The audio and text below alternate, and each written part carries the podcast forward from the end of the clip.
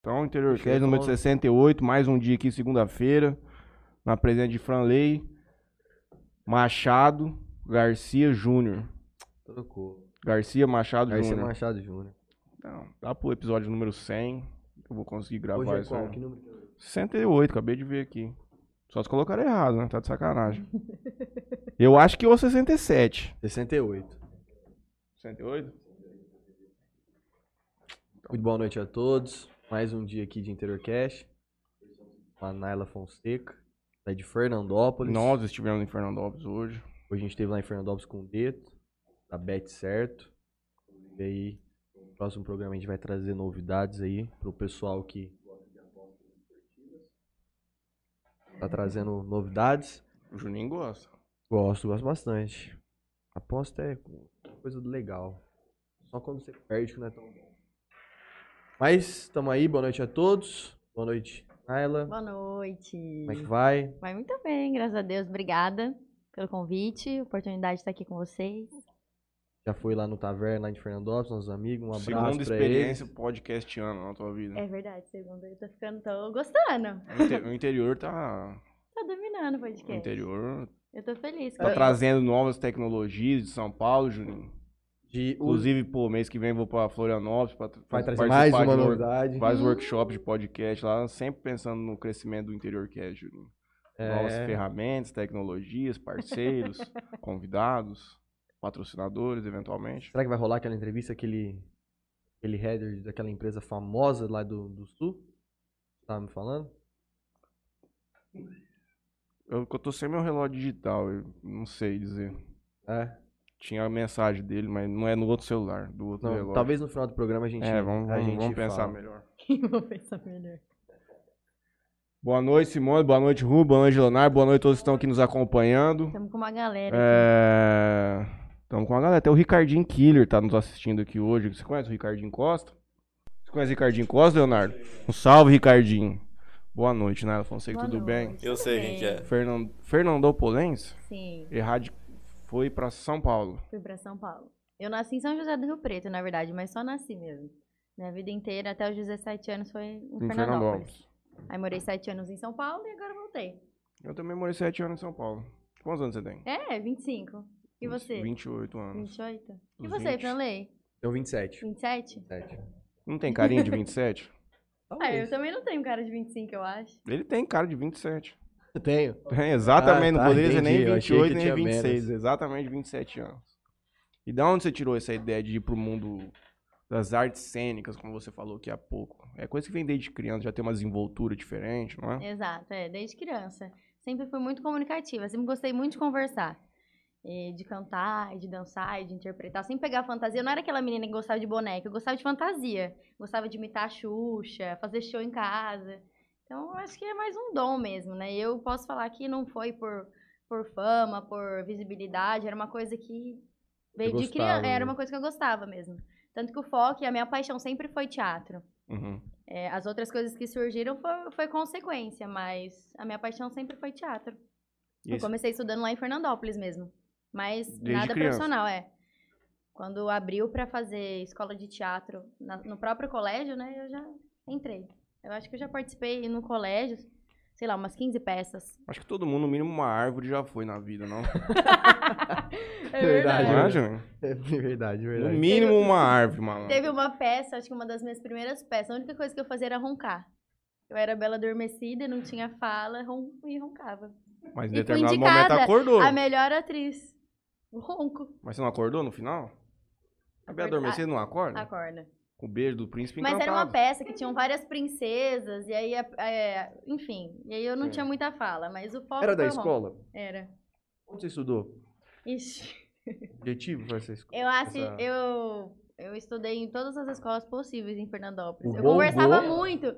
Não, mas eu, eu estudei no Anglo, eu estudei na Copéria, eu estudei no Coque. Deu tra- Dava trabalho e ia pra outra escola.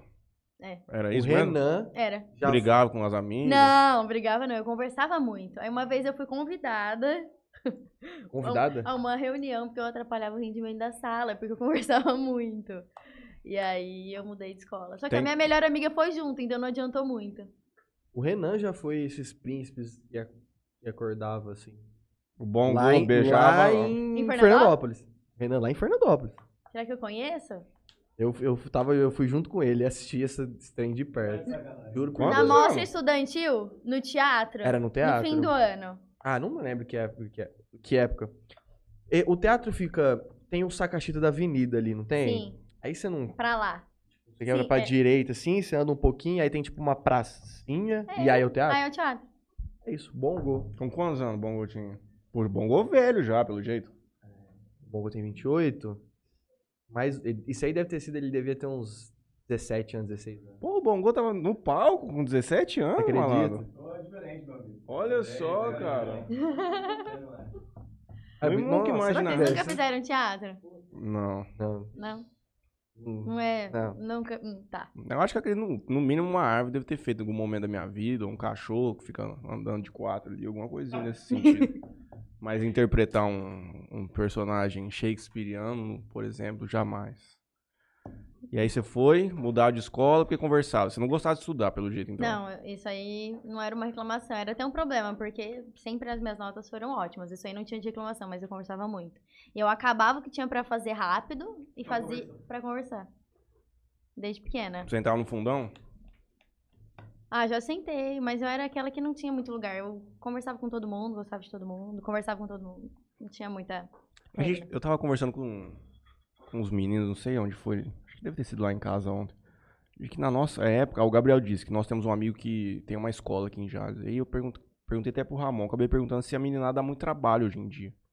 Eles falaram que mudou completamente, que hoje não tem mais converseiro e, e vagabundo fazendo graça. Eu, eu lembro na escola, Matar aula. os caras uma vez aprenderam a fazer uma dobradura. Você fazia assim, dava, Fazia- estourava tipo uma estourava, sacola. né? Rapaz, era todo dia. Nem ficava subiando debaixo de, de, de- de carteira, Mas mandando bolinha. assim, né? Hoje os caras falaram que é celular. Os caras não ficam mais conversando um com o outro. Olha O cara que triste não tá prestando né? atenção, o cara tá no celular quietinho. Na nossa época não tinha. Na nossa época você precisava infernizar. É. Não tinha o que fazer. Nossa, E você não queria estudar. Estudar você não ia. Não ia prestar atenção na aula. Você Ia tinha que arrumar alguma coisa pra fazer. Quando você era mais novo, você fazia trabalho como modelo também?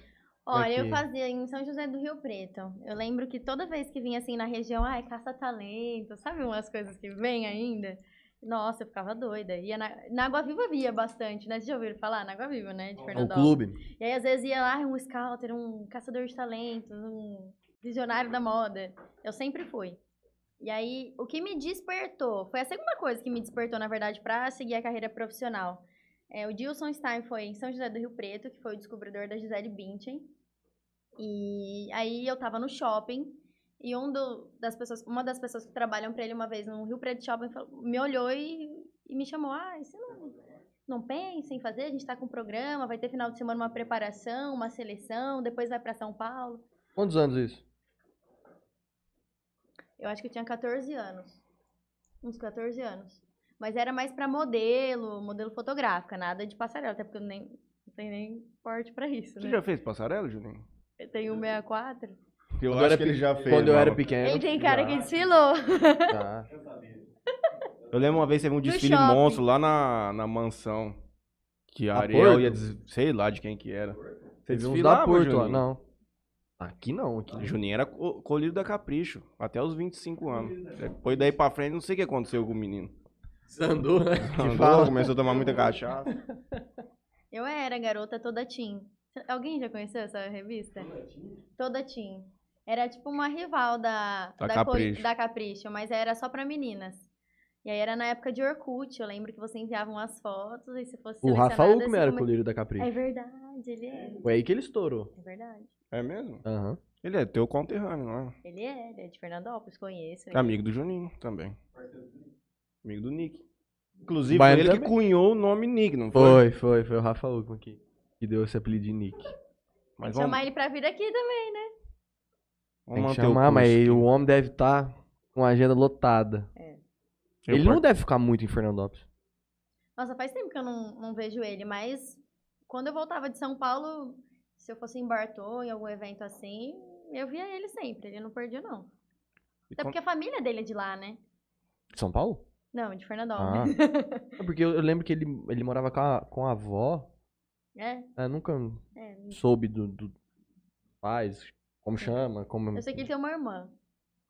É, Ju- não, não, não sei direito essa, essa eu- vida mais pessoal dele. O Balbino já mandou aqui. Em Jales tem a escola de teatro, livre de teatro, que já revelou grandes talentos Brasil e mundo afora. Muitos artistas locais foram beneficiados com a lei Aldir Blanc, já que a pandemia impactou seus ofícios. Nossa, que Perfeitamente. Olha que legal. Eu não sabia que aqui tinha, não. Acho Escola que- de teatro. Aqui tem. Eu não sabia. Nós já entrevistamos aqui num dos primeiros programas o Carlos Jura? Melo, que é Como envolvido chama a escola? Escola livre de teatro, pode ser, talvez. de Jales. De Jales. Ai, que legal. Eu fico feliz, porque em Fernandópolis não tem nada. Eu acho que precisa Hoje disso. não tem nada lá. Não, não tem nenhuma escola de teatro.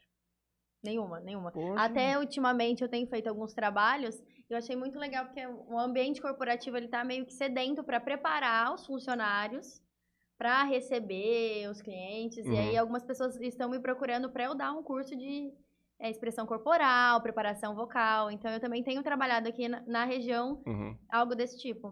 Né? É, Você pode vir fazer alguma coisa aqui, eventualmente, com esse pessoal Com também. certeza. Masterclass. Vai ser um prazer. E é um destravamento mesmo. Às vezes você. Né? e Ainda mais gente que precisa se comunicar. Pessoal que Aquilo que, mexe a gente venda. vende, a nossa comunicação é muito importante. Sim. E o teatro, ele trabalha. Como faz pra perder a timidez, assim, na frente das câmeras? Porque quando eu ent- sentei aqui pela primeira vez, com essas três belíssimas Era o contrário. aqui, Quem... Eu sentava aqui. Queria até se esconder. Eu não, não conseguia abrir a boca. É. Não conseguia abrir a boca. Mas acho que você sabe a resposta prática, né? Quanto mais vezes você foi fazendo, hoje você já tá não, em já. outro Não, lugar. é, hoje nem. Então não adianta. Eu acho que o, o que muda é a prática mesmo. Eu tinha muito medo de falar bobagem. Falo muito, mas. Mas no início eu, eu tinha esse receio, Sim. ainda mais que veio pessoas aqui, né, de relevância. Eu falei assim, pô, posso falar qualquer Coisa. coisa que senão vai pegar mal pra mim. E aí ficar em frente à câmera, que eu não consigo fazer um store com a câmera virada pra, pra mim. Vou ficar Complicado. sentado num lugar com três câmeras olhando virado pra mim, com 20, 30 pessoas me assistindo aqui. Se eu falar alguma coisa errada aqui, fudeu.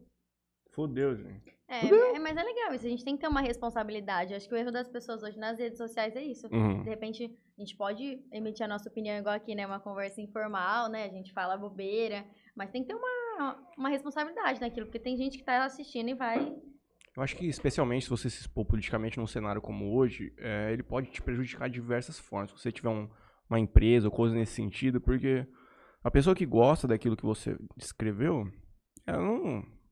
Muito dificilmente ela vai lá. Pô, não, porque ele escreveu isso, vou lá na empresa dele, vou comprar um negócio amanhã. Mas um cara que não gosta, ele vai falar assim: eu nunca vou pisar no estabelecimento daquele cara. É verdade.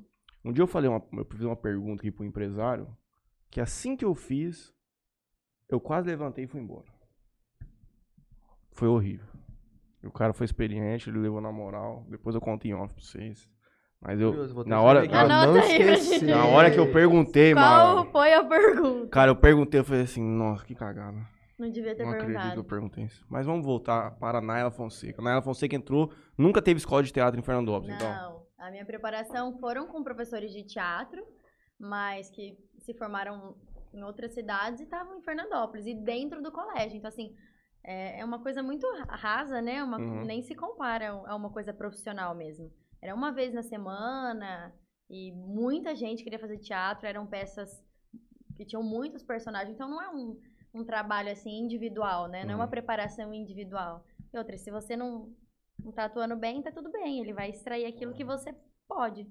Uma escola de teatro, eu- nossa, eu, eu tenho um sonho ainda de, de fazer algo nesse sentido aqui na região. Não sabia que tinha em Uhum. Jales, mas não só para a área de teatro mesmo, com foco em apresentações, mas um- uma área de trabalhar, que é algo que mexe com comunicação, né? E Uhum. tudo hoje é comunicação, né? Qualquer negócio. Então, ainda mais em rede social, um médico vende uma cirurgia plástica, um dentista vende um tratamento estético. E hoje você vende quando você se aparece, não adianta.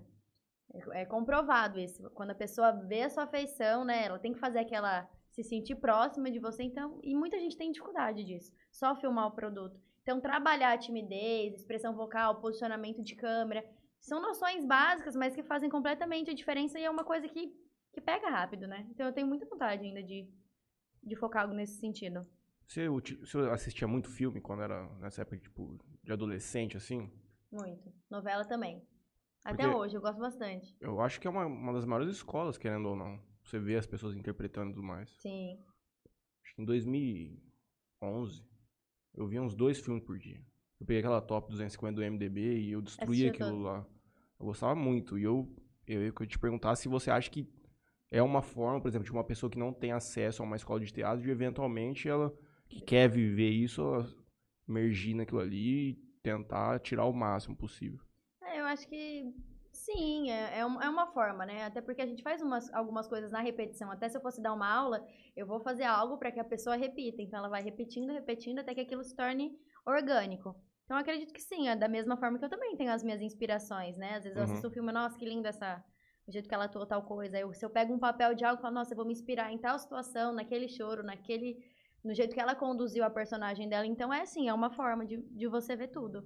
Pra quem não tem recurso hoje, o legal é que o YouTube ele tem muitos vídeos gratuitos, né? Então é legal você colocar, ai, curso, é, sei lá, aula de teatro para iniciantes. Tem vários vídeos gratuitos Uhum. que a pessoa hoje tem acesso e começa com noções básicas.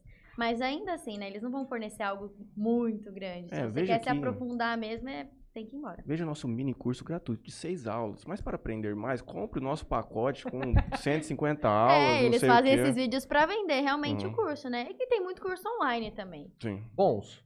Cursos bons? Ah, tem, tem. Mas pra mim nada é igual a É difícil, a né, prática. cara? Principalmente é igual a gente tava conversando antes, né, sobre o choro, fazer cena de chorar.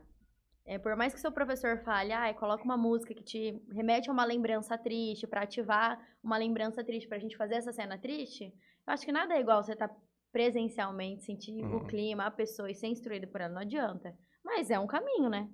A cena em si, ela fica mais melancólica, tipo, o, o em volta dela, assim? Ah, com certeza. Tipo, aquele clima meio tenso. Sim. A hora Também- que você olha assim, de repente, a, a equipe, todo mundo chorando com a sua cena. Até porque vai, vai- faz parte de uma construção tudo aquilo lá, né? Tipo assim, não- não- hoje nós não vamos gravar o choro. Tipo assim, ah, ela chegou naquele momento, teve toda. Tipo, estão filmando a pessoa saindo de uma situação, indo até aquela situação triste ou dramática em si. Então, até os personagens, você meio que se- confunde com. Não sei qual é o distanciamento. Acho que é- cada pessoa muda um pouco. Tem um exemplo do cara do que fez o Joker lá, o. Um Heath Ledger. Que ele ficou tão louco de interpretar Ah, o Joker lá e se sim. matou. Então, depende muito de quanto a pessoa talvez se confunda com o personagem. Ela acho que fica até mais natural a coisa. É, Isso e é uma coisa que- meio E hoje bizarra que mais também, tem, né? né? Porque quanto mais se aproxima da tua realidade, mais orgânico, mais natural fica, né? Então eu acredito que a pessoa ela tenta tomar esse personagem pra si pra, pra fluir. A gente vê, né? Vários casais que saem de, De, de casalzinho de novela, novela e de fica na vida. novela, de filme, porque não consegue fazer esse distanciamento. É, não sei, eu acho que é uma linha, é uma linha difícil até de eu criticar ou opinar nesse sentido, porque pra mim sempre foi muito fácil. Uhum. Mas eu acho que você tem que se posicionar, sabe? Ainda mais quem é comprometido e outra pessoa, você tem que ter um- uma responsabilidade. Acabou a cena, não tem que ficar trocando mensagem, não tem que sair para outro lugar. Então, assim, eu acredito que as pessoas criam coisas fora também, né, que alimentam essa oportunidade. Então, eu acho que a pessoa, não, isso aqui é ficção, isso aqui é realidade. Realidade, eu tenho um namorado, uma vida e não precisa disso Uhum. Profissional, profissional, profissional pessoal. é profissional. Então, assim, eu acredito que quando isso sai da- das câmeras, é o que acontece. Ah, você gostou da cena? Ah, o que, que você achou? Ai, nossa, eu tô pensando em vamos- tal coisa. Vamos treinar lá em casa, melhor um pouco, não sei o quê. Vamos treinar mais em antes casa desse hoje, pô. Então, eu, eu entendo que é... Eu acho, né? Uma opinião, pode ser que eu esteja errada, mas... É que quando eu fiz qualquer cena que tivesse esse envolvimento, até mesmo em peça de teatro, né? Ou, sei lá, em cursos que a gente pega uma cena e tem que fazer com alguém de beijo. É, é- é assim, gente, chega, você faz uma preparação, você cria o ambiente, mas é na hora, é com a equipe, não transcende aquilo, né? Não, sai dali. Acho que tem que É, tomar não é- esse cuidado. Não é mole, não. Mas tudo bem. Aí você terminou o colégio, falou pro teu pai pra tua mãe, assim, olha, eu vou-me para São Paulo para fazer o curso de teatro finalmente. Então, na verdade, eles já, já estavam preparados com isso, Uhum. porque eu acho que uma das minhas últimas peças no colégio, nós começamos a viajar com essa peça. Era Clarão nas Estrelas, Vladimir Capella, um, um autor muito bom, assim, bem conceituado, assim, da, do teatro. E aí nós fomos para São José do Rio Preto, no festival, e lá a gente participou de um, uma, uma competição, mas existiam jurados, votação, era uma análise. E eles eram de fora. E uma das pessoas que estavam assistindo a gente, acabou a peça e me chamou. Você nunca pensou em fazer isso profissionalmente? Gostei muito da sua atuação, acho que tem um dom, gostei de você. E ela tinha uma agência em, em São Paulo, que hoje é a Five Casting. É, quem tá assistindo aqui já quer dicas de agência, Five Casting. Léo, tá bom o som dela? O meu tá bom? Qual coisa? Aí. Tá. É que eu já falo alto, né? É, e aí eu voltei de São José do Rio Preto e contei pra minha mãe. Peguei o contato dela.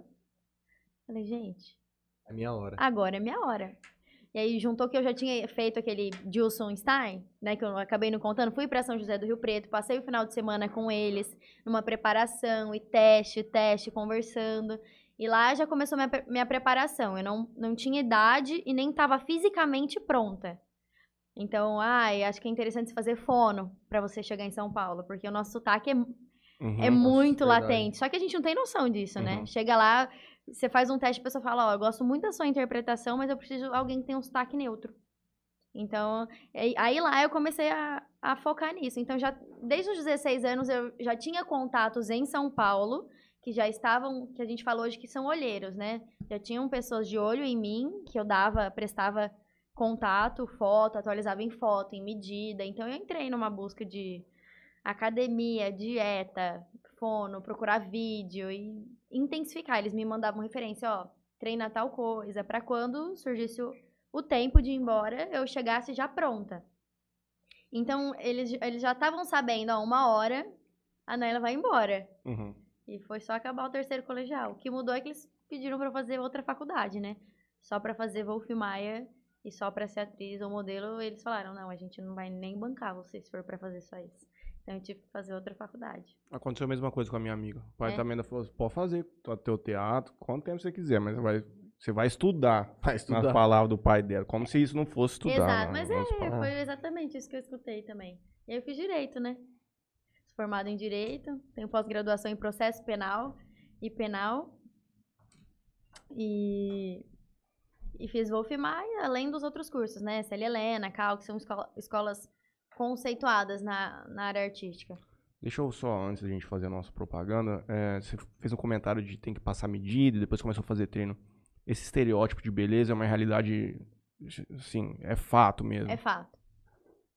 É um fato. Eu acredito que o Que uma mercado, o mercado tá mudando muito. Sim, eu eu- vejo uma certa adaptação, mas até nessa adaptação você precisa seguir uma regra. Ai, mais gordinha, mais. Tem um Ai, padrão de gordinho, por Existe um exemplo. padrão de gordinha. Ai, tem que ser mais natural, igual eu, quando eu fotografava. Já fotografei pra Marisa, fiz algumas Uhum. campanhas modelo pra, pra essas marcas grandes. E era um rosto normal. Quero uma menina que seja bonita, mas uma Uma natural. pessoa normal. Não é uma coisa muito montada. Mas tinha um padrão pra, pra ser seguido. Bom, pessoal, fazer meus agradecimentos aqui. Você tinha potencial, Juninho, você é perfeito. Obrigado, obrigado. Bom, quero agradecer aqui Califas Burger, com delivery de terça a domingo, tá com atendimento presencial lá agora também. Delivery deles e o atendimento das 19 às 23 horas. E delivery é entrega grátis. Queria, queria agradecer também a GSX Clube Náutica, aluguel de lanchas de 26 a 30 pés. De Mateu Açaí, o melhor creme de pistache dessa cidade. E o cupuaçu? Ah, cara, eu Vou ter que tomar o açaí. cupuaçu semana que vem.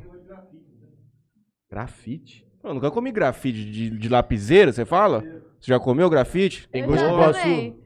Tem gosto de cupuaçu? Não. Porra, Leonardo, você é doente. Agora eu cara. vou Pede ter um que tomar cupuaçu. esse cupuaçu. Pede um cupuaçu aí, maluco. Pede um cupuaçu aí na de Mateu. Meu Pra Deus. nós todo mundo tomar e experimentar. Ah, maluco, pede um. Uma colher pra cá. Não, pede aí um pequeno, sei lá. 300ml pequeno. Lá, É? eu acho. Você quer açaí? Não. Quer açaí? Agora eu quero. Quer um açaí? E cupuaçu? maluco? Tô contigo. Tô com vocês. cupuaçu? Vamos. Não, pô, eu vou só experimentar. Eu também. Pega um pequeno, só pra gente experimentar aí. E Não, só vou experimentar o cupuaçu. Tomo de dieta Eu e nem restrita, podia mano. tá É, você tá Experimentando maluco. cupuaçu, É. rapaz. Então, vai. Bom, queria agradecer aqui. Põe alguma coisa no cupuaçu? Não. Puro. É puro, Puro. vamos no Puro. puro mesmo, então. Agradecer a Solutions VoIP, empresa especializada em serviços de VoIP. Queria agradecer também a Melfinet, internet fibra ótica, e a JR Telecom, soluções em rede. Mais um cara que tá viajando em workshop pra trazer Pra novidade gente, pra é, empresa. Todos os caras que trabalham com a gente, se o cara for viajar pra qualquer lugar, não é passeio, é serviço. Serviço. Os meus agradecimentos de hoje irão para o Motel Eros e também para o Motel Talismã. Há muito tempo não os visito, Juninho.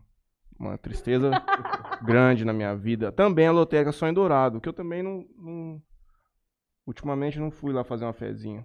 Tá fazendo muita fé no bicho, né, Juninho? Tô fazendo fé no bicho. Mas não, tô- não tá dando certo. Tem que jogar todo dia. 11 Jogar horas, 2 horas. Ah. O problema é que você mora muito longe da, da banca.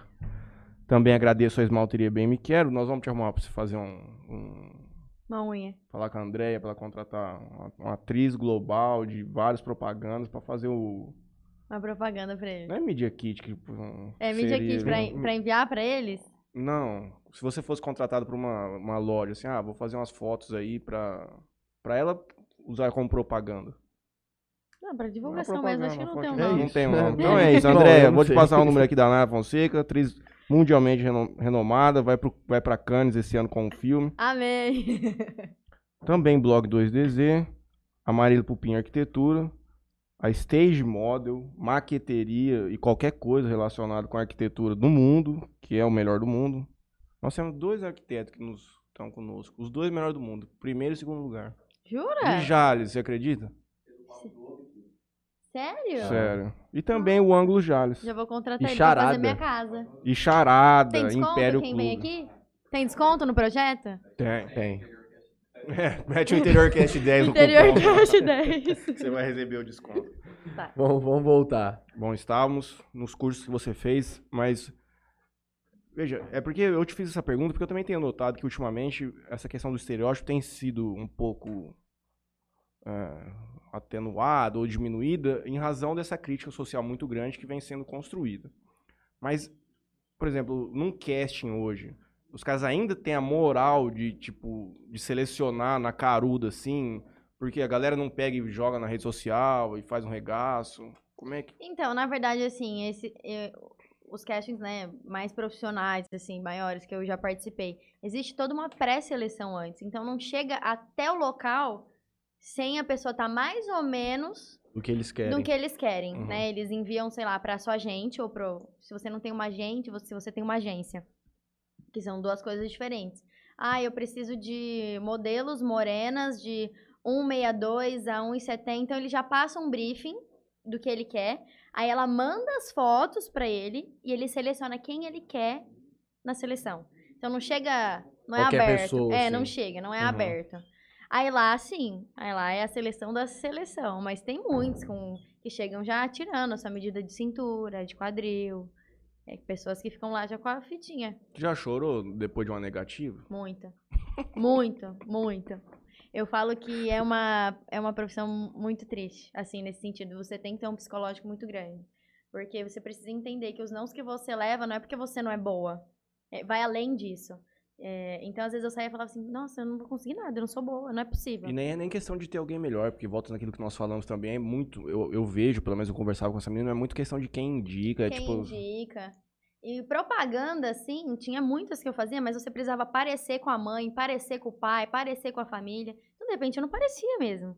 E tá tudo bem, e não pegava trabalho. Então, ai, a pessoa preferiu uma menina de cabelo ruivo com um piercing, que achou que a propaganda ia ficar melhor com uma pessoa mais alternativa, descolada. Então, assim, tá tudo bem, mas já chorei muito. Até eu chegar no discernimento que eu tenho hoje de milhões de nãos que eu já levei. Bem, se eu fazia tinha dia que eu fazia três castings por dia. Então, põe numa semana de segunda a sexta. Quantos não durante, sei lá, sete anos? É muito não. É frustrante. É muito não. Então, você leva não. E assim, é uma competitividade absurda. Né? Você lidando com... com é um mundo que eu... É bem ingrato. Então, é, é bem difícil.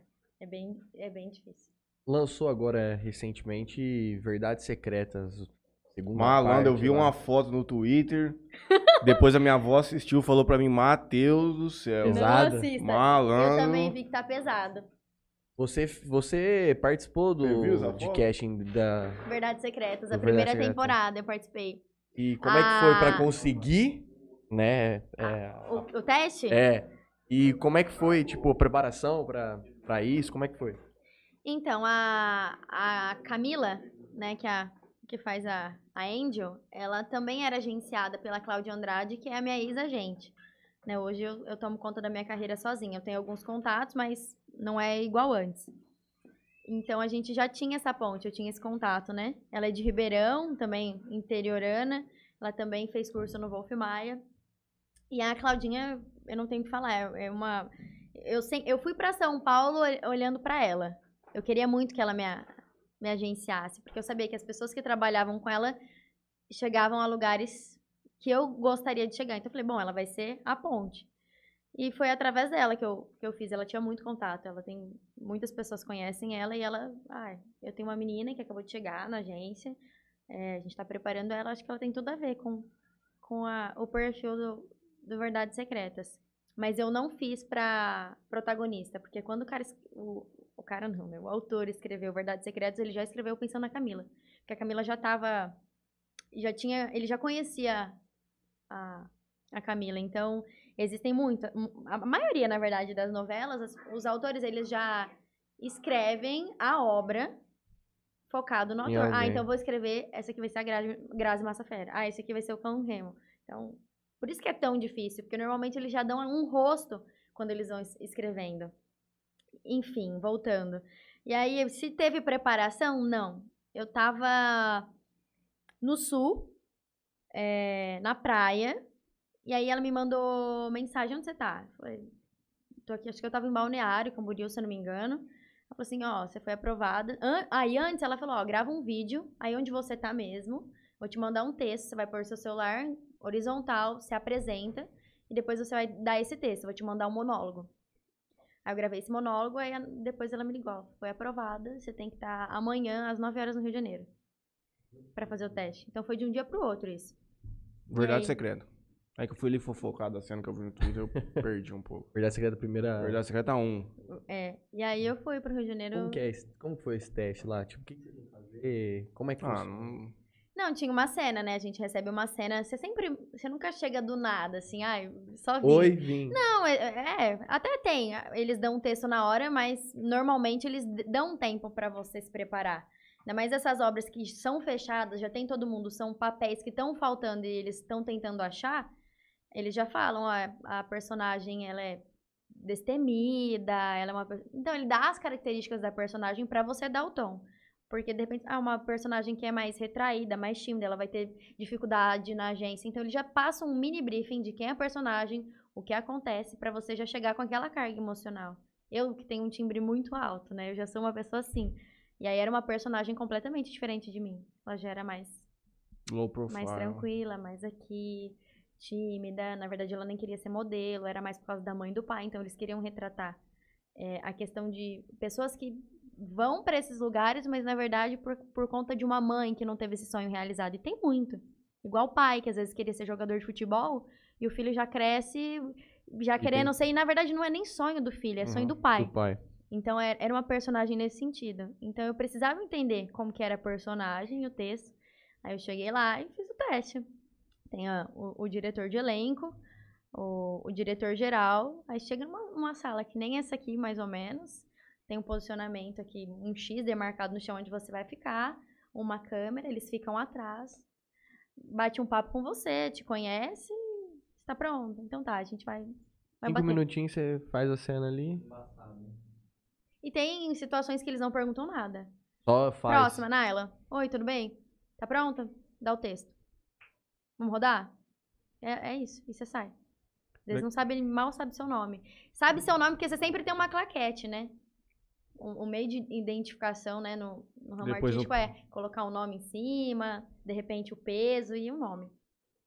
Aquele Joey Dias lá que eu gosto, eu, eu- eu vejo um cara que faz stand-up nos Estados Unidos, tem um podcast. Ele falava. Ele já fez vários filmes. Ele fez aquele New- Many New Saints of Newark, que saiu, que saiu agora de, de máfia. Aí ele falou que ele não gostava de mandar. Tipo, a moça falou assim: ah, faz um vídeo, me manda pra dar uma entradinha. E ele falava que ele não gostava de mandar fita pra ninguém. E aí tinha um cara que enchia o saco dele pra ele mandar, ele pegou e mandou uma fita em branco pro cara, na época de fita cassete ainda. Aí depois o maluco perguntou assim, ei, como que, que você achou? Não, cara, tua filha tava muito Que boa bem. e não sei o que, pô, nós vamos te ligar. Sendo que tava em branco. É. É igual você vê BBB, né? Tem pessoas que falam que tá lá e não viu fita nenhuma. Ah, Participaria de um BBB? Não. Hoje não. Pode ser que amanhã sim, mas. mas. O Verdade Secreta é sobre garoto de programa? Ah, na verdade, é. É eu não, vi deixa- nem o primeiro, nem o segundo. Ah, garoto de programa, book rosa é duas ia falar a formas de mesma falar a coisa. mesma Exato, coisa. é um jeito só pra deixar disfarçado, mais- né? É porque atende uma categoria mais. é que a Globo nunca vai falar garoto de programa. Ela... Outro nome. É, mas é resumidamente isso, né? E que é, é mascarado, mas não tanto, né? Eu... Muito. É, é, é escancarado. O quê? O book rosa, esse assim. Book rosa pra poder se- crescer dentro da empresa, da agência. Ah, porra, é verdade, uma boa coisa Às pra gente vezes nem pra crescer, às vezes a menina chega lá sem instrução nenhuma, porque assim, você vê meninas que vêm de muito longe Uhum. pra conquistar alguma coisa, é por dinheiro, porque você tem acesso a grandes empresários, né? Os empresários chegam em São Paulo, que é, é o polo, né? É o, é o local, fala, ah, eu quero uma menina bonita, eu quero uma menina pra me acompanhar hoje, em né? tal coisa, mas eu quero uma menina Padrão a menina, né? mesmo. Padrão. padrão. Então, assim, é, ela vai por dinheiro, porque paga muito bem, dependendo, né? Paga muito bem. Eu já ouvi muitas histórias lá, é pique de 5, 10 conto, final É. de semana, leva pra... Ah, vamos viajar. Hoje ainda e o- acontece com muitas pessoas famosas ainda que fazem isso. Muitas. Eu... Eles Claro eu abordam não- assim, des- olha, ah, sempre tem é um... por- por um agente. é- Uhum. O agente é o, é o canal. Nunca, às vezes, é direto, né? Por você. Principalmente essas grandes agências de modelo. É sempre pelo agente. É brabo. É, porque ele também é comissionado, né? Olha, ele pega uma comissão Então, é um mercado. Isso aí realmente é um mercado. Ele é Puxa comissionado. Ah, se você conseguir tantas meninas nessa desse tipo. E de repente o pagamento é ele que paga. Ai, eles vão te pagar 3 mil, mas na verdade o cara tá pagando 5, ele pegou dois e nem falou pra menina. é. A menina não, não chega lá e conversa com ele. Ai, quanto você tá pagando? Não. Então é uma coisa muito assim. Né? Pesado, viado. Mas isso existe muito. Laís Gomes, amiga maravilhosa. É o que o povo mais gosta de ouvir, essas coisas de fofoca, é, É, é verdade. sac- sacanagem. Mas é legal que. Amiga maravilhosa, te amo. A Laís Gomes nos diz às 7 h 02 da noite. Já estava nos esperando. O Ricardinho Costa, Killer. Conhece o Ricardinho Killer, Peru? Vocês não conhecem ninguém já, mano. Simone Saldanha, minha mãe. Simone, compra o cometa aí pra ir pra Rio Preto, hein? Lincoln, aô, Baren, salve, tio, meu patrão. Laís Gomes com a gente. A família Samur Cardoso, a grande Ivana, diretamente da Flórida, nos assistindo. Olha que legal. Amiga, fala sobre a terça Pink. Boa noite, MTZ. Me paga. Lucas Daur. Pagar o que? Você tá me devendo. Maria de Lourdes Kiel, que é a mãe do Leonardo, tá com a gente. A Patrícia Machado. Essa mãe? Ô! Patrícia a mãe mãe- Machado. Patrícia Machado? Boa Irmã. noite, Naila. Ju. Ah, sua irmã? Ah. Ai, que louca. Quem que é a Patrícia Machado? Chegou aqui, a primeira coisa que você falou A primeira foi... coisa que eu falei na hora que eu cheguei, nossa, eu conheço sua irmã. Um beijo pra Patrícia, um beijo pra Laís. Lincoln dizendo que eu tô batendo A firme. Laís é. Ela participa da Terça Pink, por isso que ela falou, pra eu falar. Você já vai falar o que é a terça Pink, então. Anota aí. Valdirena Andrade, mãe do Juninho. Minha mãe e mãe do Leonardo. São as nossas maiores espectadoras. E a minha avó também. Ai, Não que apareceu aqui legal. ainda. Só aparece aí também se a pessoa tá logada no, no Ó. YouTube. Ah, então, meu pai e minha mãe com certeza devem estar assistindo, mas, Não Mas não- consegue mandar mas não mensagem. consegue mandar mensagem. Manda no WhatsApp, mãe, pai, no meu. Simone lê, de repente. Ó, o povo aqui tá conversando entre eles. Gustavo Albino mandou uma mensagem que nós já lemos. E o filme, socialmente, o que que ele retrata? Pergunta o Gustavo Albino. É, olha. Bom, vamos lá. Tô inspirado do assunto. Então, esperado assunto, vamos já meter o... vamos lá. Sem polêmicas, né, infelizmente. Sem- não, sem polêmicas. Não, socialmente, ele é um filme que retrata a vida do Léo, que é um ator. É, e o Léo, ele entra numa busca incessante por fama, né? Ele é um ator muito dedicado, faz muitos cursos. Faria books se necessário fosse. O Léo. personagem é Léo. O Léo faria books se necessário fosse. Ah, Book azul? bo- book azul. Mas existe, né? Pô. Então, da mesma forma que tem um book rosa, tem um book azul. É, É, O verdade. Léo com certeza faria, então. Ah, eu acredito que... Acho que é. sim. É, eu acho que ele, Olha, eu vou é te que dar uma vaga no entrou... BBB 2022, Léo, mas você vai ter que sair com o Juninho hoje. Vocês vão para o DPNY em A- Ilha Bela um final de semana. Você iria? Iria. Difícil, né? Pô, tem uma história de um cara aí. Nossa, Você lembrou de não se eu alguém? posso contar. Sem citar nome. Cara, eu né? vou não citar, não. A gente falando desses negocinhos, tem um. Todo mundo aqui da sala aqui, acho que só as duas não, mas todo, aqui, todo mundo que conhece, depois de novo talvez eu fale, que foi se aventurar uma temporada em São Paulo como modelo. E aí ele falava pra mim assim, depois, né? Cara, pra eu conseguir foto pra tal marca, eu precisava sair com o dono da, da, da, Ah, da, da marca. Ah, mas como assim sair? Não, cara, sair, tomar um vinho com o cara. É mesmo? Não é mesmo. Tinha que sair com o cara. Se eu quisesse participar da campanha de, de fotos dos caras, eu tinha que sair. Ai, gente, é isso que mais É tem. Predador, que tem do Harvey Weinstein, que saiu ano falar, passado isso é também. uma coisa que tem, não só de foto, mas, né, quantas Cinema. pessoas é, sei lá, um estagiário e sai com, com uma pessoa num, Sim, num, sim. né, Uhum. essa questão de hierarquia, eu acho que é em todos os, Sim. em todos os lugares, Sim. né, tem assédio moral justamente, né, que é crime hoje, por conta disso, é uma coisa muito recorrente em todas as áreas. Acho que foi em 2019 que estourou aquele caso do Harvey Weinstein lá, daquele Me Too. Foi quando saiu com todas aquelas atrizes Ah. denunciando o cara da Weinstein Company lá. Eu tô assistindo um, um documentário que tem na Netflix, que é daquele Robert Kelly. É Robert Kelly? R. Kelly, sim. R. Kelly, R. Kelly. Uhum. Nossa, olha o que ele fazia, né? Aquela era pedófilo. Mas assim, um absurdo pra você ver que nível que chega, né? Mas as meninas, a maioria, você vê que elas tinham um perfil. Uhum. Ele ia atrás de meninas menores, mas meninas que sabiam cantar e achavam assim, ah, eu tô com um músico internacionalmente conhecido, ah, vai ser minha chance. Até o pai e a mãe falavam, pode ir, vai Pode com ir. Deus. Mas era tudo pra conquistar alguma coisa, não era só por amor. Vinha no, no interesse de conquistar alguma coisa. Ah, eu vou ficar perto de tal pessoa porque eu vou conquistar um, um nível alto. A aí, última fim- desse rapaz era pra participar do, da, da, do da campanha da. Porra, como chama a marca? É... Caramba. Oscar? Não, fala outros assim, mas que é descoladinho assim. Reserva. Não, outra. Pô, Porto. Não. Nacional? Mas vendia, vendia na Porto. Antes de ser Porto, vendia. Nacional? Na- ah, não sei se é nacional. Calvin? Não. Reserva, Pô, não? se foda, e aí? E ele tinha que sair com o cara, tinha que ir tomar um vinho com o cara pra poder sair. Aí ele não foi. Você iria, gente? Não. Sei, a Juninho. Sérgio K. Sérgio Sérgio K. Sérgio K. Sérgio Ele K. tinha. Ele falou até o nome do, do dono lá. Você vai ele tomar um processo do Sérgio K, hein, Juninho? Ah, Rapaz do céu. Rapaz, Prove. é louco. Sérgio K. Pô, Tinha que sair com o homem. Socialmente, vamos lá. Nós não vamos mais fazer piadinha, ficar Não, fazendo personagem de Léo, caralho. Sai um pouco do foco, mãe? Vai, então, né, socialmente é o Léo, que é interpretado pelo Jonas Oliva. Ele é um ator que tá tentando buscar ascensão na profissão. E aí ele conhece um agente e esse agente falou, não, você tá fazendo tudo errado. Para de ficar fazendo curso. Você vai ser conhecido fazendo outras coisas.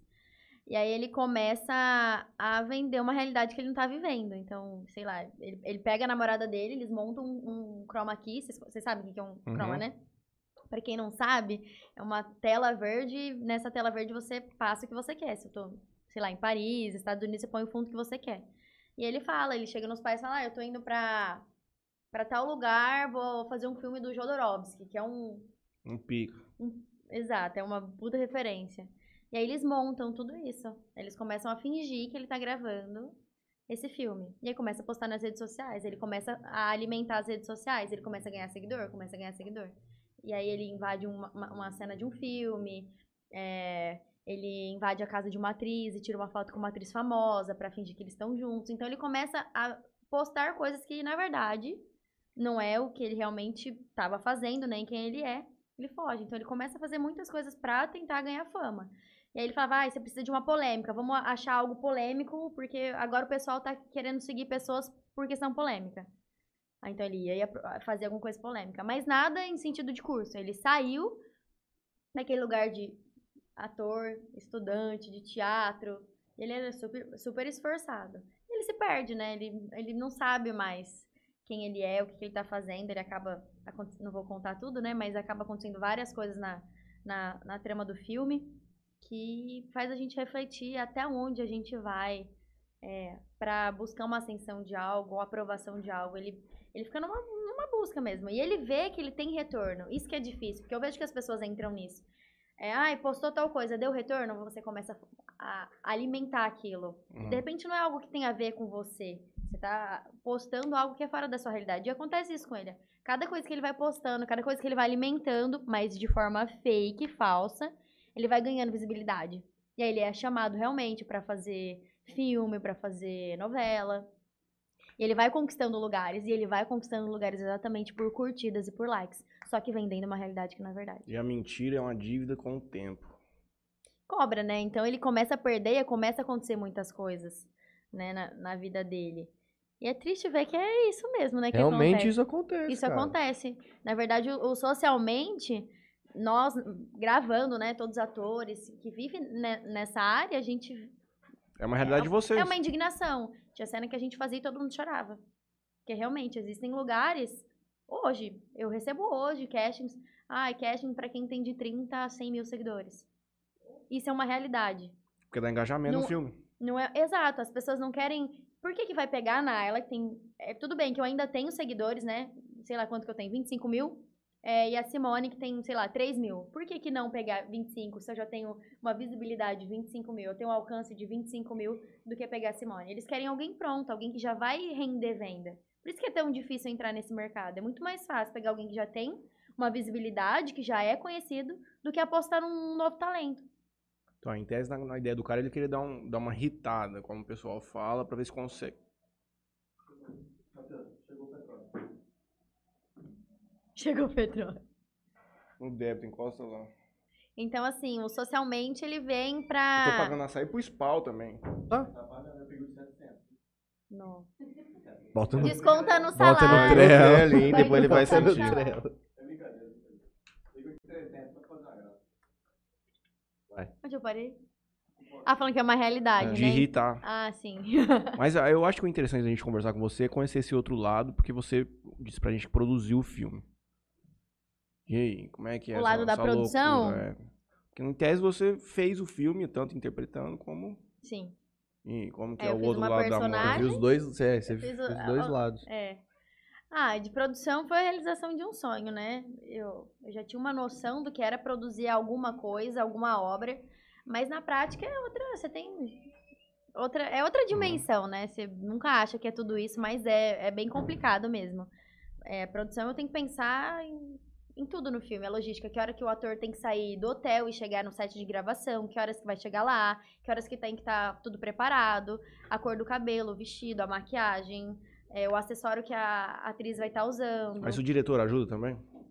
É que assim, como esse filme foi um filme de atores que queriam fazer ele acontecer por conta do Uhum. plágio que eu te falei, então assim, quando a gente chamou esses atores, é, acho que 80% é, já tá hoje na, na televisão, né? São Uhum. atores bem conceituados e que fazem já grandes trabalhos. Então como que eles iriam topar sem receber nada? Porque a gente gravou sem receber nada. Uhum. Não teve linha pública, não teve nada. Nada, a gente não foi atrás de nada, foi Uhum. completamente independente. É um filme diferente porque todos nós assinamos como sócio participadores do filme. Uhum. Então, tudo que vier de lucro, todo É mundo tem todo participação. Todo mundo. Então, assim, é, Inclusive com a parte técnica e tudo. tudo, tudo. Cada um, né, com a, com a sua fração, Uhum. corresponde, né, ao, ao trabalho, mas tudo muito justo, tudo muito conversado. Então, realmente, a gente fez uma reunião da classe artística que era do nosso vínculo, que era do vínculo do, do Leandro Derrico, que é o nosso diretor. E a gente falou, a gente tem esse filme aqui, a nossa ideia é essa, a gente quer gravar, só que a gente não tem nada. Vocês topam? Topam. Todo mundo foi topando. E a gente foi topando e aí o, o filme conseguiu, né, a- a acontecer. Então, como é um filme que todo mundo é, colaborou muito, é, existiam momentos... E o Leandro, ele deu essa liberdade... Olha lá o, o que eu posso... Ele deu essa liberdade das Dois, Um pessoas... pra nós, um pra ela. Vocês foram um monstro, hein? O quê? É um pra você e um pra nós. Olha! O Sabalbino vai chorar, porque ele vem aqui e depois Obrigada. tira pra não ganhar porra, né? Nossa. Aquela que não aguenta Vou mais tomar comer. um cupuaçu, mano. Eu nunca imaginei que eu ia... Ah, eu vou ter que tomar tudo pra sentir o grafite no final. Ah, entendi, entendi. Lá.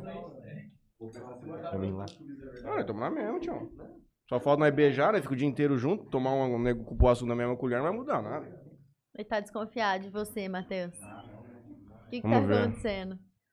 Vai, vamos, eu vou esperar ele experimentar Faz primeiro. sorvetinho de creme. É bom.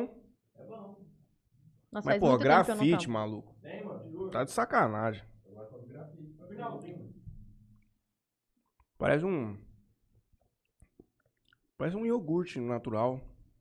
Um pouquinho. Nossa, nada a ver com grafite. Eu já mano. comi grafite. Não, nem nesse finalzinho. Miga, experimenta, vem cá. Ah, é verdade, tá com a garganta ruim. Ah, mas isso aí é mito, viu? Esse negócio de gelado pra garganta é mito. É mito. Mito, mito. Acha, não existe isso aí não. Nossa, É eu tinha uma raiva quando minha mãe fazia Juninho, o problema é que nós não vai podemos tomar tomar, né? gelado, É. Não vai tomar Não tomar, sorvete, até melhorar. Não vai entrar Isso na aqui é gorduroso, né? O quê? Isso aqui, Isso, isso é isso aqui não faz parte de uma dieta restrita calórica, né? Não sei. Eu acho que não faz. Essa. Inclusive, o cara me liberou de tomar tereré. eu não tenho essa formação, né? Peru, o cara me liberou pra tomar tereré. Falou assim, rapaz, pode ficar, tomar até ficar verde. Pode ficar tranquilo. Ah, mas deve ser sim, até porque deve ser adoçado, né? Ah, é. Imagina isso aqui sem É bom, açúcar. Juninho. E eu sou De repente enjoado. não seria tão Meio interessante. azedinho. Eu gostei. Deixa eu te fazer uma pergunta. O filme foi lançado quando? Faz dois meses que ele foi lançado, mas que ele foi gravado já faz três anos. É isso que eu ia perguntar. Caramba. Três anos. Três anos de finalizado. Três anos. Pô, não vocês teve- demoraram Não regravaram gravar? nada nesse meio tempo. O que, que aconteceu? É, nós ganhamos né, um prêmio de melhor documentário na International Academy, que é uma É gringa, em outras palavras. é gringa, é internacional, é um prêmio bem conceituado. Uhum. E é só um, é um festival de cinema só para documentários.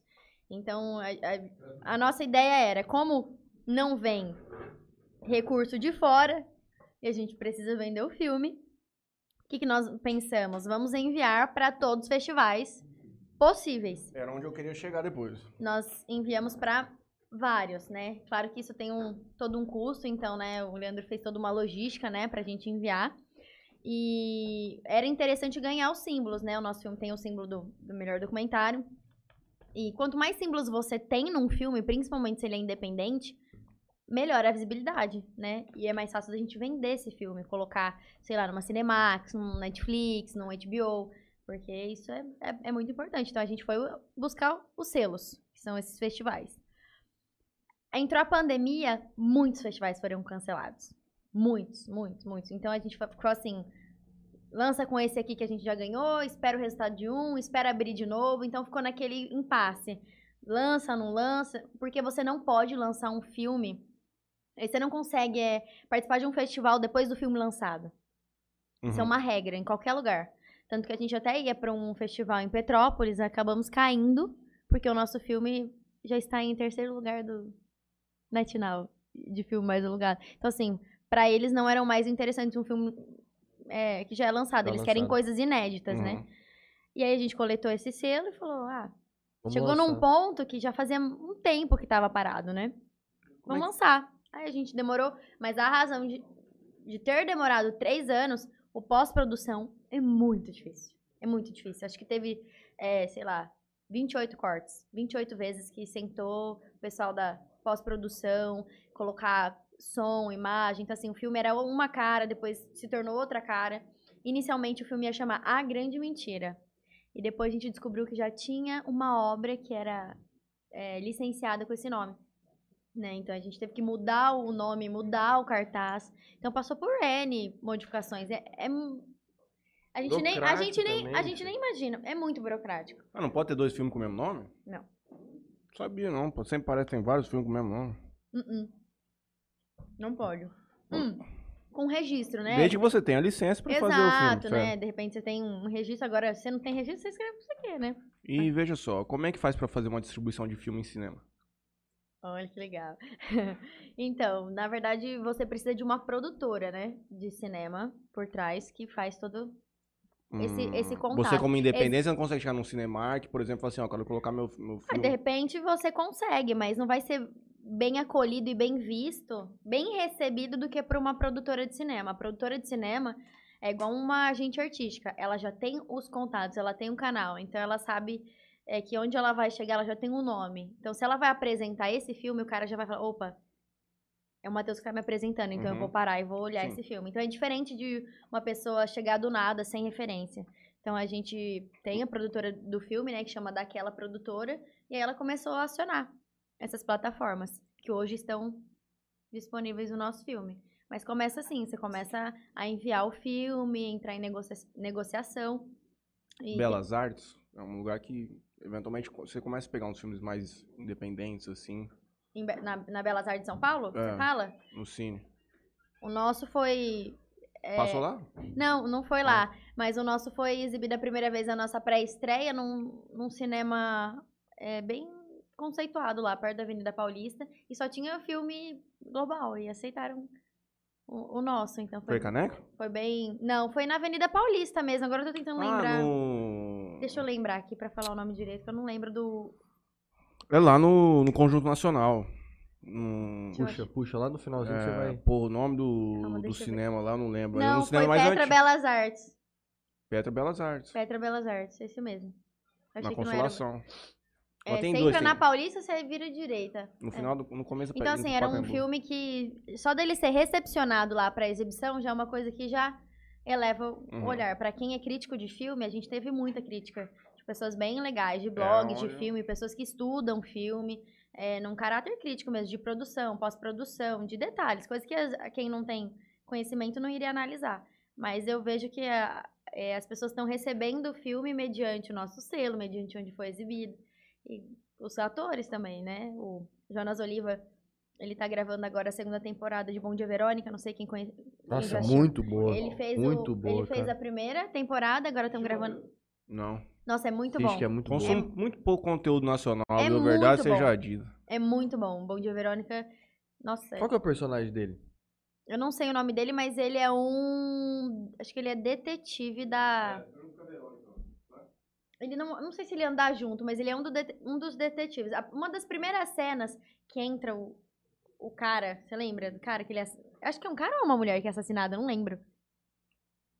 Você lembra se é um homem ou uma mulher que é assassinada? Fala de Jales essa série. Fala. Ah, é, fala da Fala de mulherzinha. Jales, é, verdade. fala de Jales. Não, a, mulher- a menina saiu de Jales, não era? A Janete. Janete saiu de Jales pra ir na 25. É verdade. É. Comprar coisa pra vender em Jales. É verdade. Então, o que, que eu tava falando? Não, aí você tocou num assunto que eu queria perguntar também. O quê? fala que ela é de Jales. Vamos esperar que a turma concluiu a, a troca de ideia que estava vendo aqui entre direção de programa e backstage e, e mesa de. É, Ai, eu achei uma delícia. Obrigada. de Mateu, né? Padrão. De Mateu, obrigada, de Mateu. Um grande abraço pro Rick. É, eu ia te perguntar como que foi recebido a crítica, pela crítica de cinema e tudo. Eu, de um tempo atrás, com o Lucas, eu aprendi a... É até uma... É muito difícil eu assistir um filme. Porque eu vou... Ah, tem esse filme, aí eu vou no Metacritic pra É. ver qual que é A nota que, tipo, os diretores dão. Porque geralmente um filme que é muito aclamado pelo, pelo povo, não necessariamente é bom. E também, na contramão, às vezes os críticos de cinema também julgam de uma maneira equivocada. Como é que foi? Quem que são esses críticos de cinema no Brasil? É aqueles sites que tem hoje, jornais também? Sim. É, Na verdade, tem muitos, né? Desde os pequenos, nós, nós estamos recebendo de, de todos. Uhum. Na verdade, a, a daquela produtora que é a nossa produtora que tá agenciando o filme, né? Vende o filme e faz todo esse processo, ela envia pra todos. Pra nós é interessante ter crítica. Quanto mais pessoas mundo, né? criticando, Uhum. mais gente tá falando e mais gente vai Vai ter a curiosidade é. de assistir, né? Mas assim, não sei te falar, ai, fala- tem algum crítico? Não. No Todos Brasil tão- não tem ninguém assim, muito monstro. não, assim. com certeza tem, mas assim, pra nós é indiferente. Uhum. A gente quer que as pessoas assistam, mas tá sendo muito bem recebido. Tem alguns bem, bem conhecidos que já já falaram sobre o filme e foi muito, muito, muito bem recebido. Então, assim, se eu falar, ai, tal coisa não saiu como esperado. Não, saiu além do esperado. Acho que a gente não esperava que fosse é, tá na dimensão que tá hoje o filme. Acho que a gente não tinha essa, essa dimensão. É, a Tata Werneck esses dias assistiu o filme, postou o filme, porque ela é bem amiga do Gabriel Godoy e do Leandro Derrico. Né? Então, assim, a gente tá num, num centro que, as- que tem pessoas conhecidas e que tá acessando A outro... Tata Werneck fazer um post do filme ali dá engajamento, hein? Acha? Quanto tempo vocês demoraram pra gravar? Nós rodamos o filme três meses. Três meses gravaram tudo. Quanto tempo pra pós-edição, produção assim? Acredito que um ano. Nossa. Um ano. Até porque quem fez a nossa, a nossa sonoplastia, né, do filme é o irmão do Leandro. Ele mora nos Estados Unidos e hoje ele trabalha com grandes nomes, assim. Ele faz show, sei lá. Ele trabalhou com a Madonna, ele, ele trouxe o Rebelde pro Brasil. Filmes assim, é filmes não, é cantores assim. Ele trabalha num nível de som, assim, de produção, áudio, é, de áudio, assim, altíssima qualidade. Então, assim, pra entrar na agenda dele, a gente tinha que respeitar Esperar o o que tinha momento. antes, né? Uhum. Então, a gente teve uma equipe bem capacitada, assim, pra fazer. E demanda tempo, né? Depois de lançado o filme, quais os próximos passos dele? Depois de lançado, É. ah, eu acho que o mais importante, além da divulgação, é a venda, né? Porque pra nós alcançarmos um nível de, por exemplo, Netflix, que não tá, né? Que hoje é a maior plataforma, né? Acho que é a Netflix. é, a gente precisa estar vendendo muito bem nessas locadoras. Uhum. Nós estamos hoje né, em quatro ou cinco locadoras. Então a gente precisa apresentar o, o filme muito bem vendido. Por que? Porque eles vão comprar? Porque lá é comprado. Porque você é assinante, então o filme fica lá disponível. Então ele, por que a Netflix compraria o nosso filme? Porque a gente tem que apresentar que ele já foi muito bem é, visto, né? Ele já foi alugado várias vezes. Pra cinema, a gente nunca teve um foco de, ai, de bilheteria. Uhum. Uma que hoje a gente vê que as pessoas deixaram um pouco de ao cinema, tanto pela pandemia, né, que ficou inviável realmente, e é muito fácil o acesso da Netflix, né? Eu, eu falo por, por mim, né, que produzo. Muitas vezes eu não saio de casa pra ir no cinema, porque eu gosto da comodidade, de estar na sala de televisão e assistir um filme do jeito que eu tô. Não preciso me preocupar se eu tenho que me arrumar, vou de qualquer parar jeito. um pouco. Exato. Então, é, o nosso foco é o digital. E existe uma pretensão de continuidade desse filme, eventualmente, se ele tiver uma aceitação economicamente boa, de tem uma sequência pra isso? Socialmente? É, é possível fazer uma sequência, mas a gente tem projeto de fazer novos projetos, novas histórias. Com a mesma equipe, com a mesma turma. Vocês querem se tornar uns produtores de filmes independentes no Brasil. É, o Leandro, né, que é o nosso diretor, ele já tem, né, uma, uma produtora, ele já tem uma, já trabalha com vários ambientes corporativos, ele já produz muito conteúdo para muitas empresas.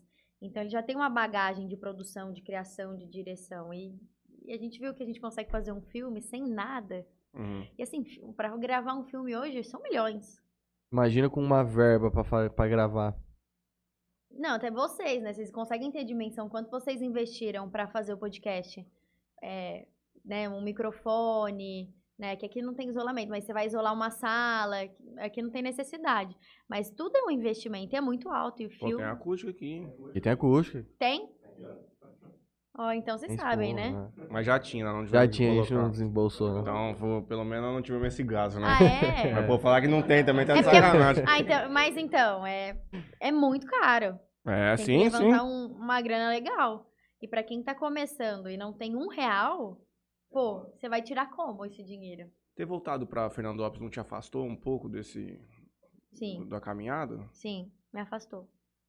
Você Mas veio- foi uma escolha, na verdade foi Hum. uma decisão. Acho que eu já tava num processo de que eu tava saturada desse mercado, eu via muitas coisas acontecendo que iam contra, né, os meus valores, os meus princípios. É, E eu sabia que existiam passos que, eu, que pra eu dar, eu ia ter que me submeter a coisas que eu não estaria disposta. Uhum. Não falo nem em relação a, a book rosa, a prostituição, mas é um lugar de muito assédio, é um lugar que você tem que, sei lá, comprometer um relacionamento, né? Até mesmo eu falei isso no outro podcast, que malhação mesmo, eu não peguei, porque na época eu namorava o Du, né? E aí falaram pra gente, você vai ter que excluir o Instagram, você vai ter que sumir, ou você vai ter que parar de, de postar ele, você vai ter que parar de falar que você namora, pra você pegar malhação. Então, isso foi uma conversa de diretores, falar que eu não podia, não poderia expor a minha vida real. Porque eles queriam vender o casal da trama. Como que ia vender um casal da trama se visse que eu namorava? Era muito mais fácil falar, ó, os dois solteiros, eles se encontrando, isso ia vender. E na época, a publicidade eh, era comissionado, então eles também ganhavam em cima de Hum. eh, revistas que nós assinávamos, propaganda que nós fazíamos. Então, assim, Eles começou lá. projetar esse casal fora da novela também. Sim. É tudo muito bem pensado. Uhum. É tudo muito bem pensado. E aí foi uma coisa que eu não aceitei. Falei, não, Que ano foi isso dentro da Malhação? a gente tá em 2021, deixa eu pensar. Ah, deve ter sido 2016. Por Era aí. pra prota- protagonista. Era. E quem pegou foi a Alice. Ah, esqueci o nome dela. Alice. Gold. É um nome bem diferente. Decisão Isso é- grande, hein? É, imagina como seria a sua vida hoje se você tivesse feito Completamente Malhação. diferente, Completamente E diferente. você nem tá mais com o rapaz. Não. Olha pra você ver como você é Você que pariu. E nem tá mais com o rapaz. Ah, mas não é. eu- eu Não, mas a vida é feita de escolha. porra. Exato, e assim, eu não comprometeria algo real, palpável, pra uma vida que. Porque eu, eu pensava no seguinte também. É, é um mercado que você é trocado muito, É muito fácil. efêmero. É. Oi, lindo! É muito, é muito efêmera essa. Tipo, você acha que é uma coisa muito passageira? muito. Então, assim, eu ia, sub, é, ia comprometer um relacionamento. Na época ele até falou: não, tudo bem, ele aceitava. Mas não é o que, o que eu sou. Uhum. Então, eu vou fazer uma coisa por um trabalho, sendo que o próximo trabalho eu poderia ser descartada. Sim. né? Eu fiz malhação, mas se eu não tive, de repente não dei o retorno que eles queriam, não, proje... não fiz um alcance legal, não fui a estrela. Tchau. Nada E- mais, nada me garante, né? E a Globo tá meio quebrada nessa produção, nessa questão de produção artística, mais de novela, essas coisas. Os atores estão reclamando, é fake news essa parada. Olha, eu não sei te falar com exatidão, mas no mercado há, há essa conversa sim, de que isso está acontecendo. Você vê que muitas pessoas estão saindo, né? Uhum. Mas eu também acho que não estão saindo só por uma questão financeira. Acho que a questão financeira veio é para eles, né? Se bem que eles têm é um- uma É muito emissora com muito dinheiro, né? E tem Uhum. muita pessoa por trás para subsidiar isso, mas é questão política.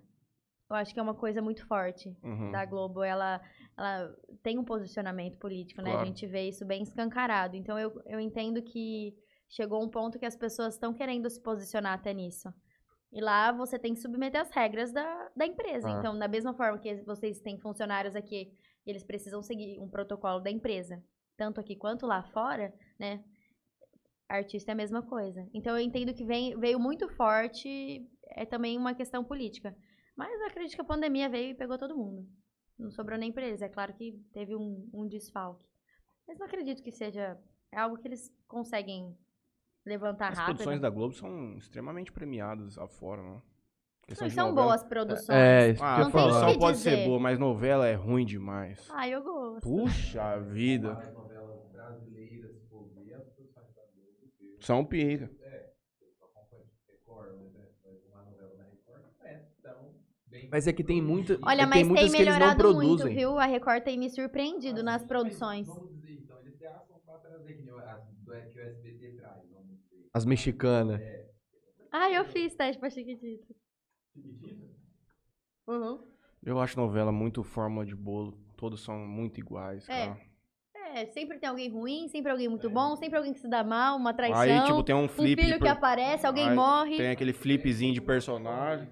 Tem um que descobre que o pai é o pai no final. Exato. Mas posso falar, é o que vende. Sim, sem dúvida, por isso que assim faz 20 anos. Exato, então, né, não tem, de repente, se eles mudarem algo drasticamente, mas você vê que eles estão investindo em plataformas digitais, né, Globoplay, sim. né, o que, que era Globoplay? Pensa, três anos atrás, Mas quem tinha Globoplay? Não, três anos atrás o Netflix deitava e rolava em tudo. Então, no assim, até séries, né, porque eu vejo que eles estão investindo pesado em série. E é isso, tem que se adaptar ao, ao que o mercado tá comprando e tá pedindo, senão... Juninho, conteúdo- pega o YouTube aí, Juninho. Conteúdo original é que há hoje.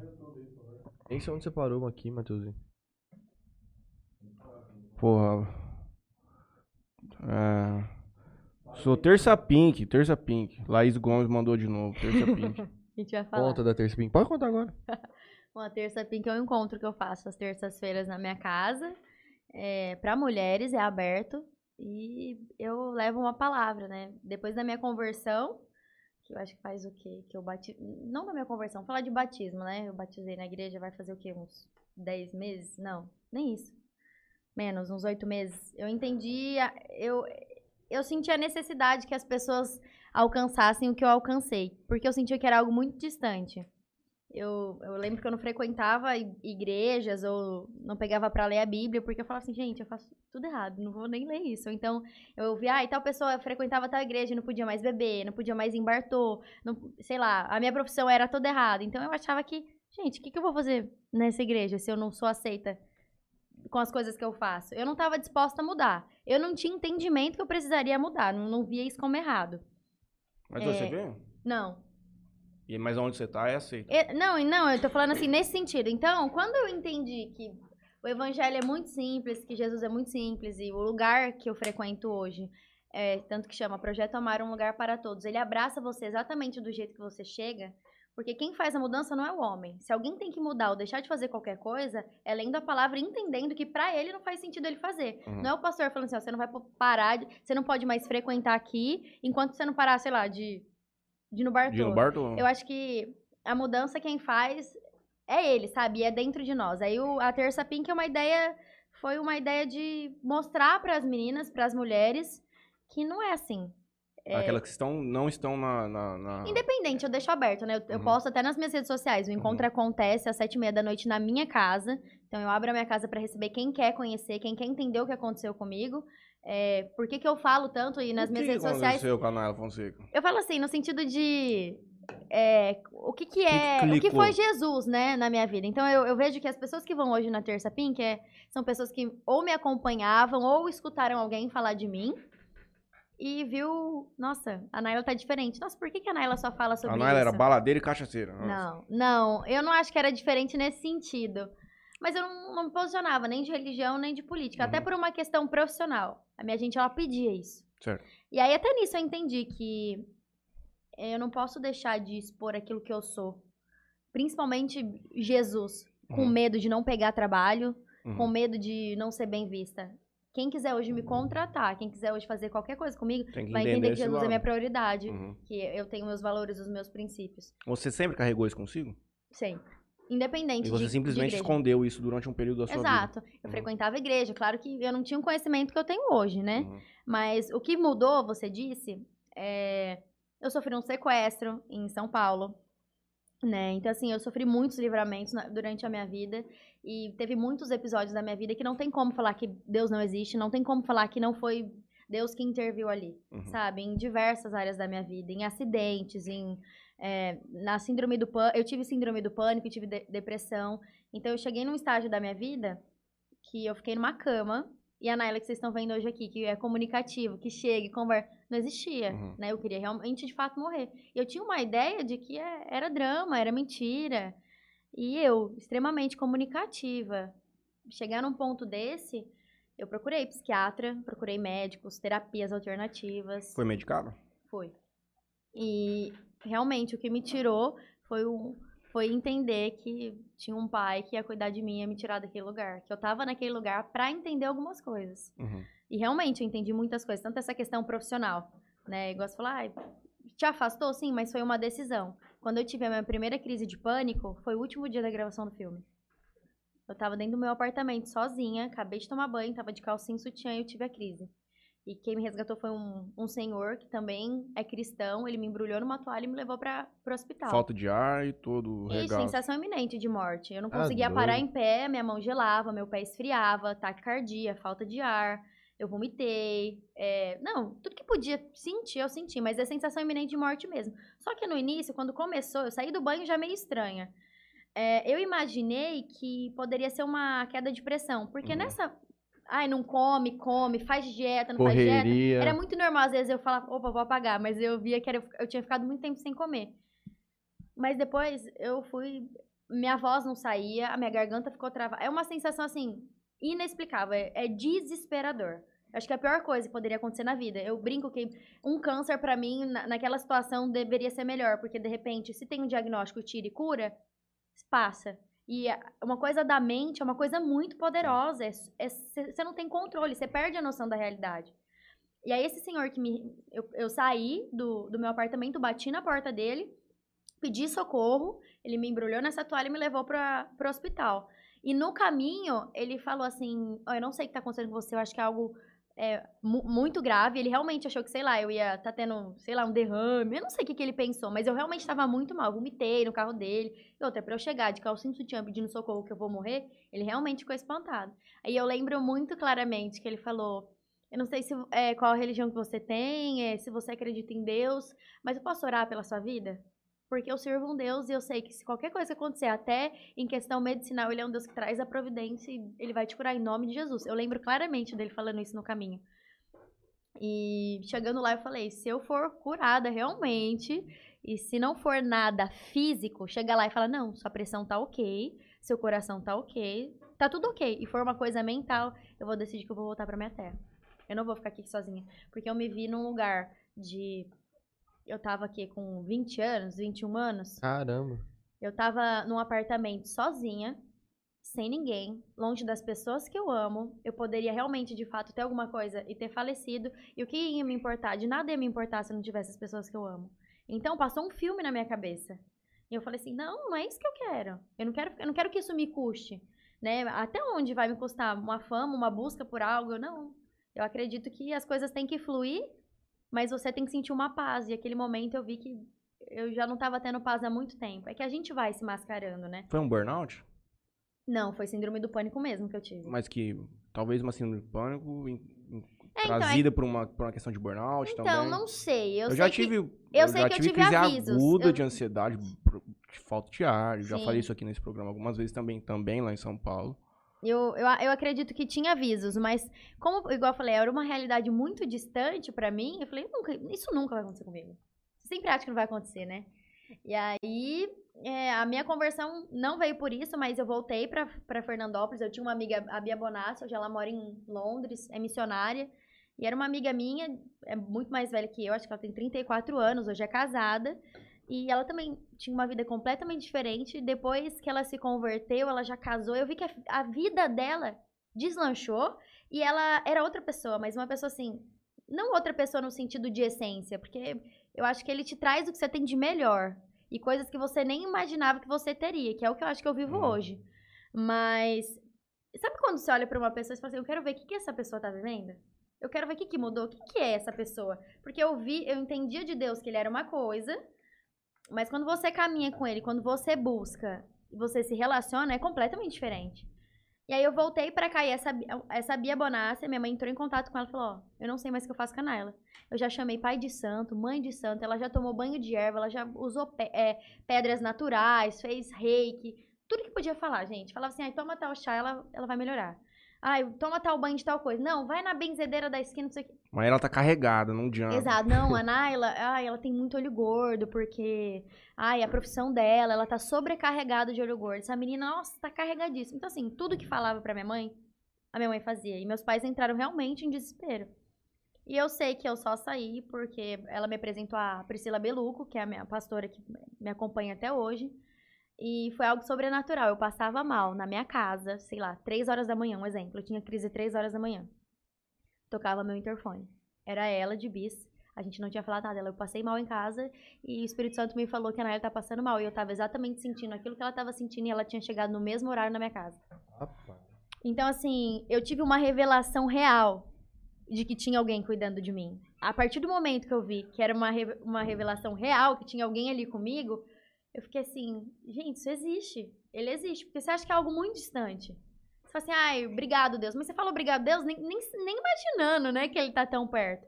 E aí eu fui tendo muitas comprovações. Muitas, muitas, muitas comprovações, como essa da Pri, de eu passar mal. E não foi a primeira, não foi uma, duas, três vezes. Foram várias vezes que eu tinha crise de madrugada e ela pegava a moto na casa dela, aparecia na minha casa. Até minha mãe e meu pai, que são católicos, mas também não são, tipo, tão praticantes, não conhecem tanto, é, eles ficavam assim, gente, como assim? Como assim essa, é- essa pessoa sabe?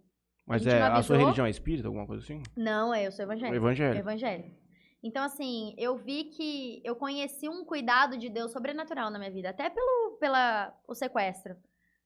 É, tinha um policial paisana que viu os três caras me pegando, mas poderia ser um momento que não teria ninguém.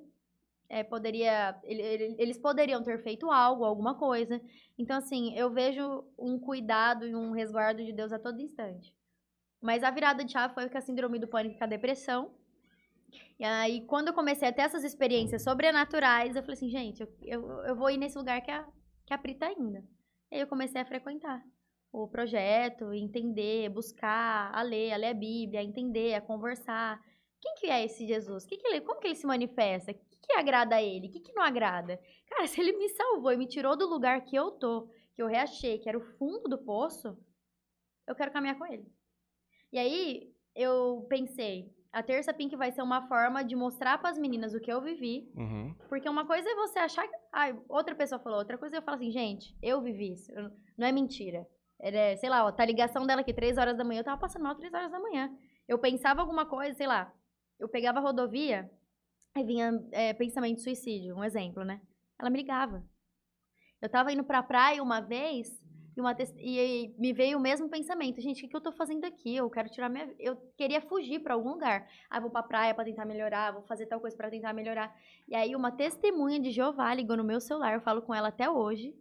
Oi, tudo bem? Você pode escutar uma palavra de Deus? Que é até o que eu tenho aqui, ó. Ele sabe qual é o plano, eu tenho tatuado, Jeremias 29, 11. É a palavra que eu ganhei em todos os lugares que eu fui. Se eu ia numa igreja em São Paulo, do nada, o pastor saía do púlpito e eu tava, sei lá, na última cadeira, no último banco, o pastor tava orando no meio, ele descia em mim e falava assim: Eu tenho uma coisa pra te entregar. E entregava Jeremias 29, 11. Você tá Eu tava no telefone, eu tava viajando, essa testemunha de Jeová. Posso falar uma palavra de Deus pra você? O que eu tenho pra te falar é, o texto hoje é Jeremias 29, 11, eu bem sei os planos que tem a seu respeito. Então, assim, ele falava comigo de N, eu ia fazer a unha, alguém falava alguma coisa no mesmo sentido do que eu tava recebendo. E, e pessoas que nem imaginavam. Essa testemunha de Jeová, ela tava ligando números aleatórios, DDD 11, pra falar uma palavra de conforto, é, em forma de, né, gente, vamos tranquilizar, to- todo mundo tá desesperado. Ela ligou pra mim. Então, assim, eu sei o que eu vivi, eu sei o quão real foi, né? E aí, a Terça Pink foi mais numa tentativa de que, além de eu compartilhar com as pessoas que eu vivi isso de fato, que isso é real, ele existe, ele faz, é, mas mostrar que ele é acessível. Eu preciso ir lá na terça pink. e você entendeu? Ele é, ele, é, ele é acessível. Você não precisa é, deixar de fazer muitas coisas. Ele aceita nós com todos os pecados do jeito que a gente tá. Eu acho que o que a gente precisa é de um sim. É de um passo. É um passo de cada vez. Eu não comecei a minha transformação, a minha conversão, o meu, a minha decisão. a- deixa eu contar como foi a minha decisão do batismo Ah, eu sempre fiquei com. Eu tinha muito temor, né? De batizar. Porque falavam, né? Que, ai, nossa, depois que batizar não pode pecar mais. Eu tinha essa ideia. E não é assim, né? O pecado, ele vai acontecer, mas ele tem que ser um acidente. Não é eu ter consciência que eu tô fazendo algo extremamente que desagrada a Deus e é um pecado e fazer. É uma coisa que acontece. Então não é que você não vai pecar. Mas eu tinha essa ideia, gente, não vou batizar nunca. Porque, né? Às vezes sou grossa com a minha. Sabe uns pecadinhos que sou grossa com a minha mãe? É, sei lá, fa- às vezes minto, às vezes faço uma fofoca, um exemplo assim. Eu faço isso hoje, batizada. Mas é diferente quando você se vê fazer e fala, nossa, que merda, isso não acrescenta em nada na minha vida, não tem porquê eu estar fazendo isso, não agrada a Deus. Então, é outro pensamento que você desenvolve. Mas eu tinha muito amor de ser batizada, até porque meus pais é, eram extremamente contra a igreja evangélica. Não gostavam nem a pau, metiam, metiam a boca em pastor. Não, pastor tudo rouba, igreja evangélica tudo rouba. E pequenas igrejas, grandes negócios. e aí eu pensava assim, a partir do momento que eu também me posicionar, que eu vou me batizar, eu vou ser expulsa de casa. Mas eu tinha isso Uhum. nítido em casa. Porque era, não era uma coisa assim, eu não gosto. É tipo assim, você não vai ser crente. Minha filha é crente, sabe uma coisa assim? Era uma coisa muito pontual lá em casa. E aí eu peguei pra. sa- Eu saí de casa com a Pri num dia, antes de dar minha notícia se eu ia ou não batizar. Eu comecei a fazer o curso, mas você tinha tantos dias, sei lá, 10 dias pra falar pro pastor se você queria de fato batizar naquele domingo. Aí nós saímos pra entregar uma cesta básica em Fernandópolis. E aí eu entrei em quatro ruas sem saídas em questão de 10 minutos. E assim, Fernandópolis. Mas aí, desculpa, eu fui lá hoje naquela cidade, eu Meu nunca vi uma Deus. cidade tão mulamba naquele centro.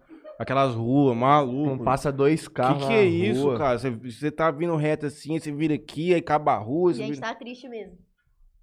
Perdão. É, Mas tem coisas boas. Quebrei a linha do seu boas. raciocínio. É nada, mas então, eu entrei em quatro ruas sem saídas, assim, e era uma, uma semana que eu tava orando toda semana. Eu falei assim, é, Senhor, eu quero que você me incomode, eu quero que você me sinalize e me mostre algo. Usa pessoas, eu já vi o Senhor usando, então usa. Eu não quero fazer por emoção, ai, todo mundo tá batizando, ai, que legal, ai, ou então, tipo, ai, o pastor e a pastora tá vendo vindo aqui, eles querem que eu batize. Não queria que fosse, eles jamais, nunca me imporam, nem me convidaram, pra você ter uma ideia. Ó, vamos, ba- você não pensa que, não, foi uma coisa minha, uma iniciativa minha. Então, eu falei assim, você tem que sinalizar de alguma forma. Eu tenho que entender, porque eu não quero por emoção, eu não quero por pressão, e eu não quero fazer isso com medo. Eu não quero medo do meu pai e da minha mãe, eu quero que você me faça de uma forma que eu sinta paz. E aí, nesse dia, Nós entramos em três ou quatro ruas sem saída e em Fernandópolis não acontece. Em questão de 10 minutos, é uma coisa muito. Aí, a hora que a gente entrou na última rua sem saída, eu parei meu carro, ela tava lá direito, e veio um, um clique. Ele tá querendo sinalizar algo.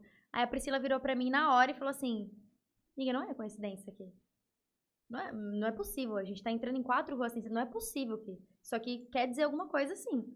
Aí nós paramos. Ela, na ela, não sei se- o que, que tá acontecendo, mas ele é o único caminho. Ele é a verdade a vida. Eu não sei o que, que você tá orando. Eu não sei se você tá pedindo alguma coisa. Eu já comecei a chorar muito.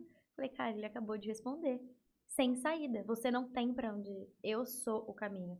E era é exatamente isso os momentos que eu tava. Eu tava sem saída. Eu procurava todos os lugares pra receber a minha cura. E ele foi o caminho. Aí eu falei, olha que louco. Eu entrei em quatro ruas sem saída. E aí eu falei, cara, não tem mais o que fazer. Eu tive a minha confirmação. Aí no outro dia eu dei a resposta que eu ia realmente batizar. Então, assim, eu, eu acho, eu, eu gosto da. A terça pink é isso. É compartilhar algumas coisas que eu vivencio, mas também levar uma palavra, Uhum. né? E eu entendo também que a partir do momento que eu comecei a caminhar com, com Jesus, eu acho que a gente precisa muito entender a nossa identidade. Eu sempre tive uma necessidade muito grande por aprovação e acredito que até pela, pela área artística. Recebe muito não. Então você se sente incapaz o tempo inteiro. Você não se sente bolso, sente o tempo inteiro. E outra, eu fiz direito, né? Não tinha nem prestado OB, então eu tinha uma carga sobre mim de que, nossa, o que, que eu vou fazer da minha vida agora? Não tenho OB, não tô fazendo nada, então eu, eu sinto que dentro de mim eu já não sabia mais quem era a Naila. Eu não me sentia mais capaz de fazer as coisas. E eu acredito que quando você não sabe o que você é, você aceita qualquer coisa. Você vai se submetendo tanto em relacionamento, tanto em questões, relações profissionais. E aí eu, eu falei, gente, as pessoas precisam entender quem elas são. E se teve uma pessoa que me mostrou realmente quem eu sou, foi Jesus. Não teve outra pessoa. Você acha que seu pai e sua mãe estiver assistindo agora vão estar emocionados? Ou eles já ouviram essa palavra algumas Ah, minha vezes? mãe, ela participa da Terça Pink. E acho que ela já, já viu bastante coisa acontecendo. Às vezes, de domingo, a gente, eu coloco um- uma, uma pregação ao vivo e ela já me viu chorando e agradecendo. Eu vejo o lado terapêutico da religião, esse lado. é, a minha família tem uma- um lado dela também é muito religiosa e o quanto que aquilo. Você vive em uma comunidade, numa igreja, numa. Como que chama? É igreja também? É Evangelho? uma igreja. Que aquilo solidifica relacionamentos de uma forma muito viva, assim. Pô, os caras cuidam um do outro, ajudam as É outras uma pessoas. família. Então, esse lado terapêutico pra mim é incrível. Sempre comentei sobre isso. é. Como é que seus pais. Eu vou ao toalete. Vai lá. Eu fiquei até emocionado. Juninho, pega o YouTube também depois. Onde que você parou? Só pra. Ah, mano. Meus pais, você falou? Não, eu parei aqui no. Pera aí. Amiga, fala sobre a terça pinta. Tá. Não, ah, então, eu já falei, né? A Tá. Terça Pink é, um- é uma, não, é uma- é uma- um momento de falar de Jesus pra quem quer escutar, Balbino independente aqui, da religião. 728. Como é que seus pais. Será que eu tenho? Ah, eu quero mais uma água, por gentileza. Como é que seus pais reagiram quando você falou que ia batizar?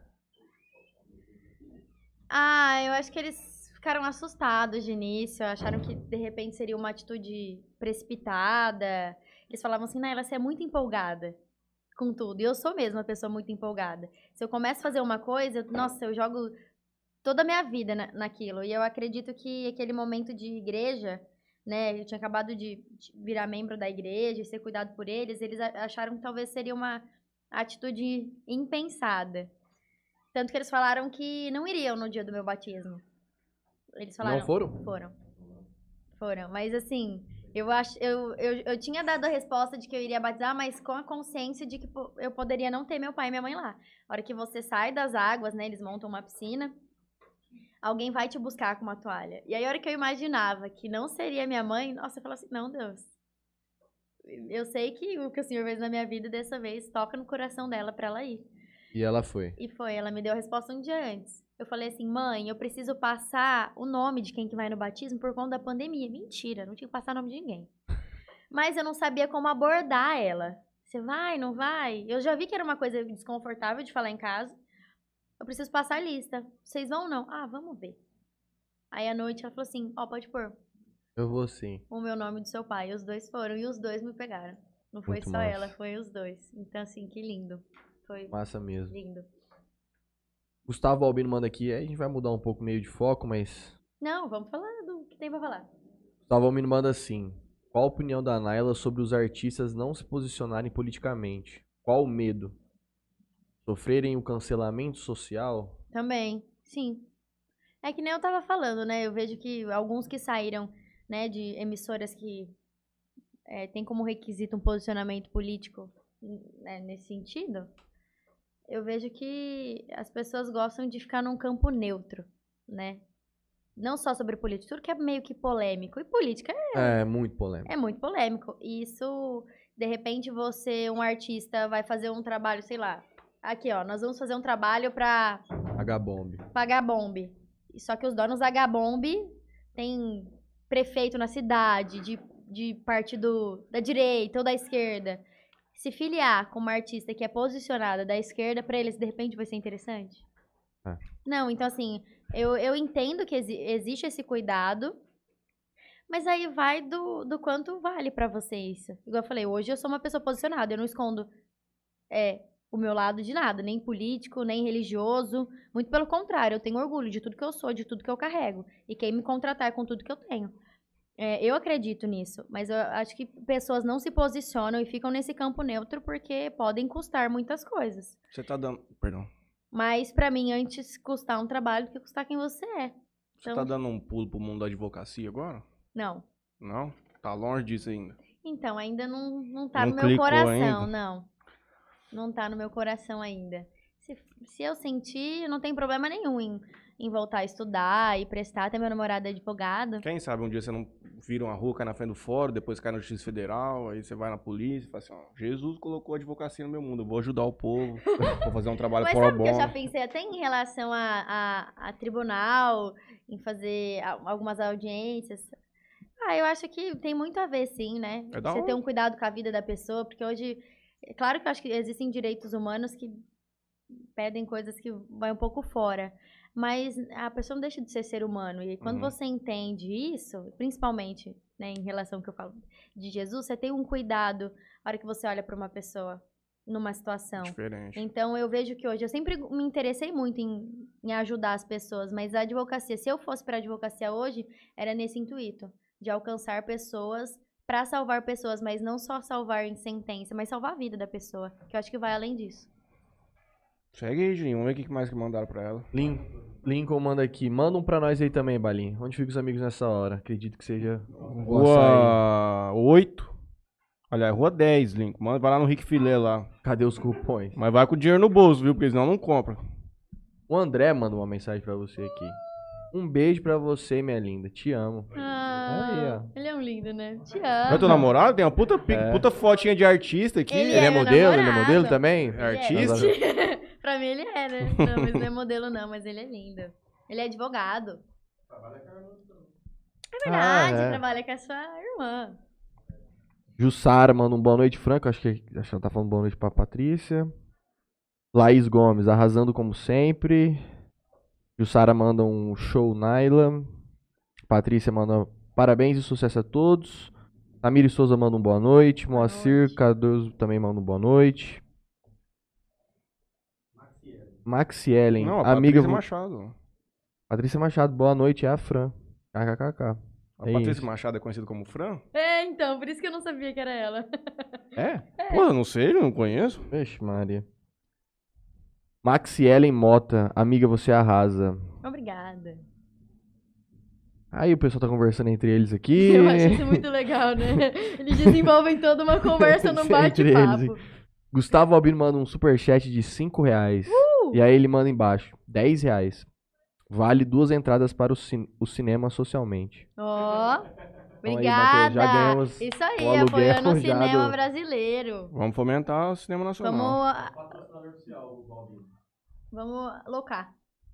O André manda a melhor entrevista da história desse podcast. Muito obrigado, André. Muito obrigado, André. Oi, mano. Aí a Jussara disse que o An- André larga a mão. Patrícia Machado, nossa Fran. É, Gustavo Balbino, vi- o número 20 foi bom também, quando o Gustavo Balbino esteve aqui. É, sem dúvida nenhuma, um dos melhores programas até hoje. Aí, converseiro fiado aqui. Converseiro fiado. Povo conversa, hein? Ah, Gustavo Balbino, belo papo de hoje. Ferpa revelando boas pessoas e bons talentos. Rafa Uckman e Companhia Limitada. Sem dúvida nenhuma. Jales também projeta pessoas para o mundo. Maia Sade, É verdade, amor. Gustavo Lázaro. Aí o, o Rick, o Rick Coast diz assim: de zóio gordo não tem cidade pior que Rio Preto. Aqui o povo é zoião. É foda. o Lincoln diz que realmente existe um certo preconceito no tocante a religiões no Brasil. É no tocante à pandemia, tem que ver bem a coisa como é que é. André Scott, podcast bom é podcast que deixa o entrevistado falar. Parabéns, rapaziada, muito bom. Obrigado, André. Nós demoramos muito pra entender isso, viu? Mas hoje nós aprendemos. Demorou muito. Lincoln, foi brincadeira, mas Bruno Henrique Ferreira, meu grande amigo Tarta, que em breve estará de volta aqui dando boa noite pra gente. Quando ele volta da Argentina? Passar uns. Vai lá pro dia 20 de dezembro. Aí o meu melhor amigo vai voltar, Juninho. Aí eu vou ter que largar, sair do podcast, aí acabou. Não, mas é férias esse do podcast, dia 20. Não, mas eu vou te trocar. É isso que eu tô querendo te dizer. Conta um pouco dessa história do sequestro. Se for o caso. É, Não, se, não se tem- for. Imagina, gente, não tem problema nenhum. Tava até aqui, ó, aí, ó. Verdade que você já foi Tava no sequestrado em release São dela? Paulo. Tava no release? Ah, você ouviu no Ele taverna. vai riscando as perguntinhas É, ó, dele. Aqui, ó. É verdade, é verdade. Na verdade, foi um, um sequestro, né? Relâmpago. Relâmpago. né? Não cheguei a ficar em cativeiro, nada, mas é, três homens me pegaram. Eu tava saindo do Wolf Maia, né? Você conhece Frei Caneca? A rua Frei Uhum. Caneca, né? Ela é uma, uma rua transversal à, à Paulista. E pra pegar o metrô, você tem que subir pra, pra Paulista. Então, você sempre é, sobe. E aí tinha um amigo meu que parou num, mer- no mercado, não, num posto, numa conveniência, pra comprar, eu não lembro o que, e eu fiquei na esquina esperando ele pra gente subir junto pro metrô. Eis que leva um empurrão. Mas eu achei que era algum aluno subindo também. Como era um horário de pico e todo mundo tava saindo, aí eu levei um empurrão, caiu a minha mochila com tudo, mas aí já veio um. Pegou um num braço, um no outro. Os três estavam drogados, dois eram menores de idade, porque eles foram pegos, né? No fim das contas, só pra ninguém ficar muito. Tá tudo certo, eles foram presos. Eram menores de idade, então acredito que os dois menores talvez não estejam soltos, outros por outros crimes, mas por aquele provavelmente não, né? A gente colocar dentro de carro e foi embora. É, eu fiquei com eles das. Eu saí 5 e meia da tarde, eu fiquei até umas 10 horas da noite, por aí.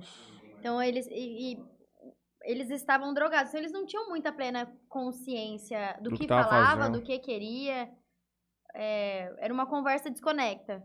Eu, eu lembro que um falava assim, não, é, via que eu não tinha dinheiro, e nem pensaram em falar, "Ah, vamos parar no banco e ver se tira dinheiro. Tinha, sei lá, 20 reais no, é, na carteira.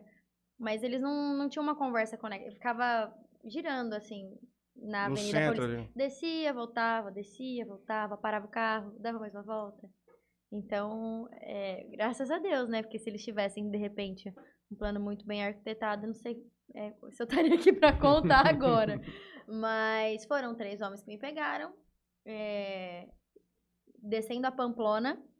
Não sei se você conhece também, mas existe, tem um momento da Pamplona que não tem onde virar direita nem esquerda, a pessoa só tem como ir reto. E aí eles avistaram é, o, o camburão da, da polícia. Eu só lembro deles falarem assim: desce, corre, senão você vai morrer. Eu lembro de ter dado dois passos e desmaiado. É que é uma, é uma adrenalina, o que você. Eu falei assim, o que, que eles conversaram? Se eu falar pra vocês, vou estar mentindo, eu não lembro. Uhum. Eu não lembro o que, que, o que, que era o diálogo. Não sei. Mas não chegaram a pedir pra ligar pra pai, mãe, ah, não. sim. Meu pai disse que podia ficar comigo. Olha que beleza. É porque era uma época que meu pai Era foi trote. candidato a vereador. Então, assim, é, todo mundo conhece bastante, assim, minha família lá na cidade. E meu pai, candidato a vereador, toda semana tinha alguém passando trote. Ah, tô com a sua filha, tô com seu filho. Então, já era recorrente isso em casa. Nesse momento, ele achou que, de repente, Outro dia eu tro- quase matei minha avó. seria a mesma coisa. Tava no quarto, aí minha avó começa a gritar, Matheus, Matheus. Aí eu falei, pô, eu já ia descer, já, já falei, já vou, vó. Aí a, a Fabiana veio, Matheus, tô voltando no telefone, acho que ela vai infartar, não sei o que tá acontecendo. Eu cheguei lá, sequestraram a tua mãe, e não sei o que. Falei assim. E aí minha mãe não atende o telefone, eu ligava, não atendeu. Não, Matheus, sequestraram a tua mãe, é desesperada e não sei o que. Falei assim, vó, deixa eu conversar com a pessoa. Aí era suposta minha mãe. Eu ouvi três palavras, já vi que não era. Aí que eu errei. Eu peguei e fiz assim. Pode matar essa filha da puta, vai tomar no meio do cu. Pra quê? A hora que eu fiz isso, minha avó falou: Ai, meu Deus do céu, eles vão matar tua mãe. Juro por Deus. A Fabiana viu, minha mãe viu. Eu falei, vó, não é minha mãe, vó, não é minha mãe, vó. Nossa, Então liga pra tua mãe. E a desgraçada não né? atendia. A minha avó também não atendia. Não atendia. Avó. Quase, pô, com a minha mãe não morreu, minha avó, morreu minha avó. Mas, cara, a hora que a moça falou comigo, tipo, era, era, em tese era pra ser minha mãe. Eu não tinha nada a ver a voz, maluco. Não tinha nada a ver. Eu já mandei matar, se fuder e foi, ficou por isso aí. Ai, mesmo. senhor. Juro por Deus, história Você verídica. não chamou de vagabundo? Eu não sei, eu contei, faz pouco tempo, você deve fazer uns dois, três É, meses. mas é desesperador. É, Pensando, complicado, né, minha mãe e cara. meu pai, quando né, receberam a notícia à noite, ó, realmente a gente tá aqui, ó, eu tive que fazer corpo de delito, reconhecimento, tu- tudo que tem, né, que fazer, né, juridicamente falando. Uhum. Você ir longe assim, eles devem ficar. E aí, pegaram o carro e foram. Acho que fizeram, sei lá, em três horas é, até São Paulo. Porra. Ah, eles tocaram pra São Nem Paulo. o Night faz em três horas de já da São Paulo. E detalhe que no outro dia nós, eu fazia faculdade, eu tinha que ir pra faculdade, a minha mãe foi comigo e nós fomos assaltados dentro do ônibus, Maria. que roubaram meu celular. Mas eu fui quase tá roubado por um travesti lá na. Já contei aqui essa história. Acontece com o Matheus, né? Na, na Augusta. Ah, Só não fui porque minhas amigas estavam atrás de mim e ela viu que o cara veio e começou a me apertar e não sei o que. E eu tava meio bêbado, eu tinha que tava brincando. Aí a menina já viu que ele tava tirando meu celular. Tipo, ele vem, já pega e já vai começar a puxar o celular do bolso. Aí minha amiga já veio e mandou a mão. E aí ele saiu fora correndo. Nossa. Paulista à noite ali é trash demais, né? Mas foi a única, única vez, assim, que eu fui também realmente é, assaltada e sequestro. Eu já perdi um celular numa balada também. Não, eu nunca perdi nada não lá, nunca aconteceu nada. Nunca, assim, senti de ser seguida, nada. Ainda bem, né? Já deu, Ainda né? bem, né? Pelo acho amor já de tá Deus. bom, acho que esse Tá episódio já, já Top tá 3 ótimo. filmes na tua vida. Top 3? É difícil de escolher, né? Nossa, lá. O muito. que, que vem na cabeça agora? Coisa boa pra indicar pro povo assistir. É difícil, né? Nossa, é difícil, deixa eu pensar. Não, Socialmente. não, não, não entra em, em questão, né? É o top one. Mas é que assim, que- eu não vou falar nem em questão de produção, vou falar em questão de, de. de gostar. Eu gosto de filme que ou é baseado em história real, eu gosto muito de filme Uhum. né, que é baseado em história real, e gosto de filme que tem uma mensagem que toca realmente. Eu Não, não gosto tipo, de filme de super-herói, assisto, mas não é uma coisa que O Birdman, você não gosta? ah, assim, não. Eu gosto, mas não é. Eu gosto de assistir um filme e me emocionar, assim. Certo. Mas algo parecido com a realidade. Eu gosto muito de um filme que chama Antes que Termine o Dia. Acho que é um dos filmes que eu mais chorei na minha vida. É. Cela 40. É. Nossa, é um. Milagre da Cela. Já, já assistiram? Já ouvi falar. Eu vou pegar o nome Filme aqui. que é muito hypado assim, eu não vejo. Eu sou Não, bem mas- louco. Mas assista, porque ele realmente. É Milagre da Cela 7. Milagre, da Milagre Cela- da Minha Cela avó Sete. falou que chorou uns seis dias seguidos. Não, eu- sabe quando. Eu nunca. Mas esse foi o primeiro filme que eu saí com falta de ar, de tanto chorar e com angústia. Sabe quando você para de assistir um filme e você ainda tem aquele sentimento aqui parado no peito? Eu saí do filme exatamente assim, extremamente emocionada. E não falo só em questão de produção, assim, eu falo de, de mensagem mesmo, Uhum. né? Que é um pai que tem uma deficiência, que luta pela guarda da filha e é preso injustamente. Então, assim. Qual? Que Brood Blair, tio. Você acha que eu Ah, perco tempo pra ver filme de para. terror, mano? Vai tomar no cu. Os caras é zoeiro. Leonardo só, só fala. Então, o que me vem à cabeça agora antes que termine o dia foi um filme que eu gostei bastante. Esse Milagre da Cela 7 também. Socialmente. Ah, é que tem muitas, né? Tem produções boas. Não sei, assim, top 3 de vocês. Já viu O Segredo dos Seus Olhos, argentino? Não. Muito bom? Darim. Top. O cara é um promotor. Não. O Segredo dos Seus Olhos, procura esse filme. Ricardo Darim, se não me engano, que faz. a- É uma promotora e um cara que era investigador, alguma coisa. Tem outro argentino que você também falou que é muito bom. Uma Ah, vez tem aqui. Alguns relatos Nossa, tem selvagens. muitos. Aqui eu não vou Já viu Relatos Selvagens? Não. Ah, é aquele 4, Room, eu também achei muito bom. Já assistiu? Room? Eu Room? gostei, eu achei bom. Ele é Não, esse uma, é uma mãe que fica presa no sótão. Com a filha. com, é. Eu comecei Ah, a ver eu 15 já minutos vi, desse filme e não dei conta de ver. Por quê? Ah, brother, muito sofrimento, tá maluco. A vida Você já sobe é do começo ao demais. fim vendo aquilo lá, Não cara. dou conta, pô. Não, e é triste você ver que, o- que a criança não tem noção da realidade, É, né? quer ficar... Não, é pesado demais e acontece muito. Duna, Dune, indicaram aqui pra gente. Duna. Dune. É, Duna em português, talvez. Lançado recentemente nesse final de ano é muito bom, apesar do final meio que inesperado. Ratico, filme de cachorro do Ricardinho Costa. Pô, filme de cachorro também é outro que eu não gosto de ver, porque, mano, é triste Tá, tá, demais, cara. também. Dá dó. Ai, mexe com a gente, né? Ah, porque cachorro é um. Tem como a gente colocar algum comercial seu aqui? Tem? As cinco pa... Nossa. Você acha que eu chorei nesse filme? Não, não chorei, eu nem existia mais no outro dia. É com o cara de Riverdale, né? Nossa, cinco pa... É o maior da, da história. do, de, é, tá doente, Maior, né? maior, maior, chegar maior, perto, Não, mas ó, aqui, aqui. Tem uma bactéria muito. pode- Vai colocar mesmo? Vai. Colocar qual? Mas já tá aí no pente ou você vai entrar no YouTube? Não, vou entrar aqui no YouTube, pode... Aquela digita na Ilha Fonseca, brincadeira. E Vamos lá, série? vou digitar pra ver. E série? Sério? Ai, Breaking Bad eu gosto muito. Bom pra caralho. Bom. Eu, eu gostei Bom. bastante. É, Tem Sweet, sweet. Ai, tem Sweets. Sweet, Sweets. Sweets. Nunca assisti. Ai, desculpa. Que é de assisti. advogado, né? Também gosto bastante. Eu acabei de assistir um que é de uma mãe, Maid. Acho que é Maid. Minha avó Ah, eu viu, falou que é triste também. Muito Bom. bom, muito bom. Pô, e é novo, então acho que é legal. ferra Que também é uma realidade, né? Nossa. A gente não tem nem noção do que. Tem quão uma real é. série que ele já viu também, chama Mad Men, que eu já falei pra ele de que é de publicidade. Publicidade antiga. Só que é um draminha bem. Só diálogo. Se você quiser ver uns bichos interpretando. Um que eu gosto também, que é, é aquele Annie with an A, que é uma órfã ruivinha, eu acho brilhante. Eu me identifico muito com ela. Que ela é muito comunicativa. Já assistiu? Nossa, eu sou apaixonada naquela série também. Não tem mais, né? Acabou. Mas eu amei. Tem aqui nela, Afonso. Aonde? Ah, você tá tomando todo É, um cuidado pra. pri- Não, não, é que até lá... Ah, Ai. como é que é o nome? Ai, eu né? cantando. Ó, nós La ali. Land. Pode que. Vamos ver ela cantando lá Isso La aqui? Land, Juninho, isso aí. É, vamos lá, vamos assistir. Ai, que vergonha, muito de vergonha de ver eu cantando, gente. Ah, e, é- rapidinho, esse é o Leandro, o diretor do filme. Ah, sim. Nossa, que diferença. Ah, mas, pô, peraí. Peraí que eu vou pôr o som. É bom, né? Vixe, já tive tantas fases. Loira, morena, com franja, cabelo curto, cabelo médio.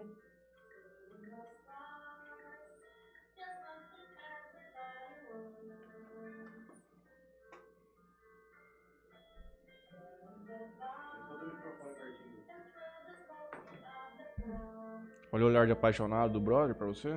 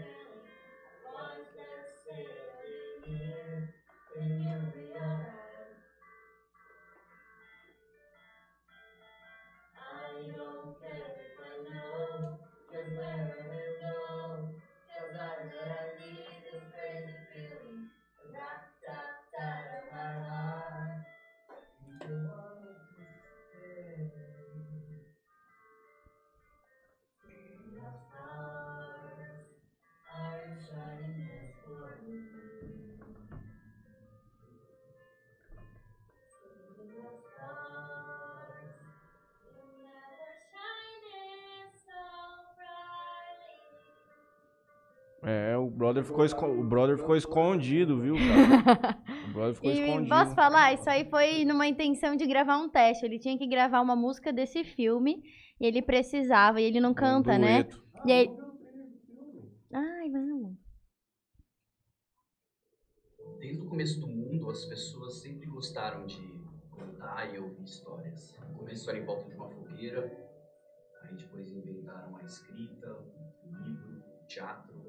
O a Olha eu ali. o cinema, a televisão, até chegar nas redes sociais. Instagram é um exemplo disso. Qual que é a diferença da fogueira antigamente? O Instagram é um palco. Um monte de pessoas em volta de uma fogueira cantando e ouvindo histórias. Isso vicia. É possível usar as redes sociais sim como um palco. Há uma dramaturgia a ser trabalhada por meio da internet. Há uma afeta diretamente o nosso dia a dia, as nossas relações com as pessoas. Podemos talvez dizer que boa parte das pessoas que vivem da internet são uma farsa.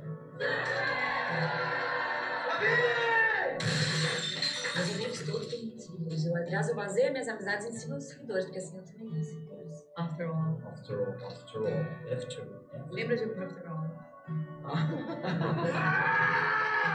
Tem percebido que tá melhorando, você tá mais popular, tá todo mundo falando de você.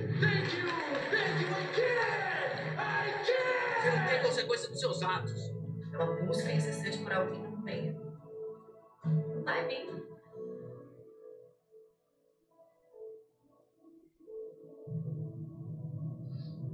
Ah, Fábio, eu já não sei se é mais professor de mim,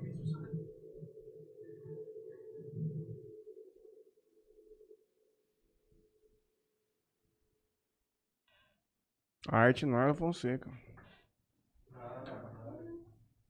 Gostaram do trailer?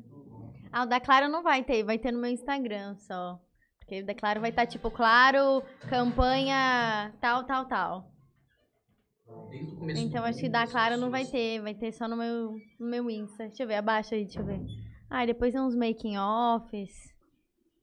É, eu acho que a gente só vai encontrar realmente. É uma. É de moda isso aí. Se quiser, pode pôr, tanto faz. É, Eu acho que não vai ter os comerciais mesmo, não vai ter, porque. Ah lá, o, o Clarão das Estrelas. Porque eles postam como o deles, né? Eles não colocam é, nos destaques o meu nome. tá. Então eles põem, tipo, Ah. claro, campanha 2019. Eu não lembro por falar. Não lembro. Feito tanto, né? Monólogo. O que, que é isso? Já fez stand-up? Ai, não, sou péssima. Cara, eu, eu admiro muito quem faz comédia. Muito, porque você tem que ter- o, É o tempo foda. da comédia é muito difícil. Sim. Eu já estudei tudo. Não, acho que não vai ter. Tô só passando de Google agora. Tem muito aleatório já. De- Põe no Google, às vezes tem. Ah, mas de repente vai aparecer no meu Instagram. Pode entrar.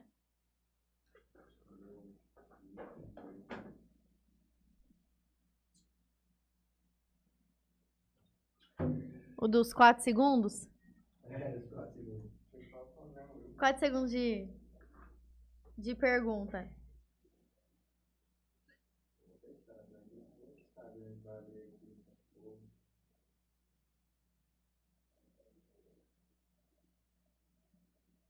O pessoal da taverna postou a gente. O que, que eles postaram? Você- Ó, lembrando vocês Ah, não, tá falando de sorteio. A cara do Luiz. Você viu? Vai lá no feed aqui, ó. Participa, o sorteio.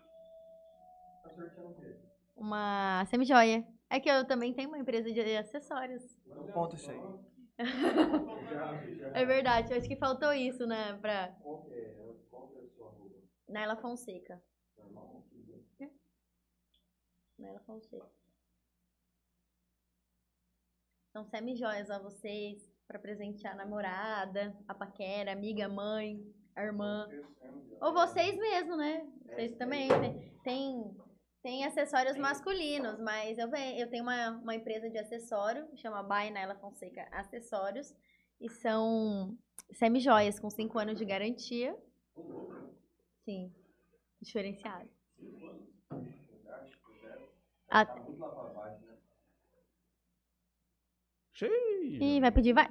Se você for em, Já era, não dá. em arte, vai em arte, que às vezes lá você vai.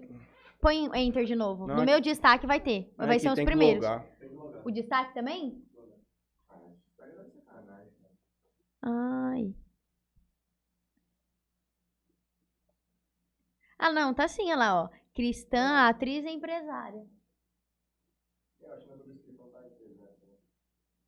tá empresa. Sou minha própria empresária, empresariando minha vida. Ou será que não abre? O claro?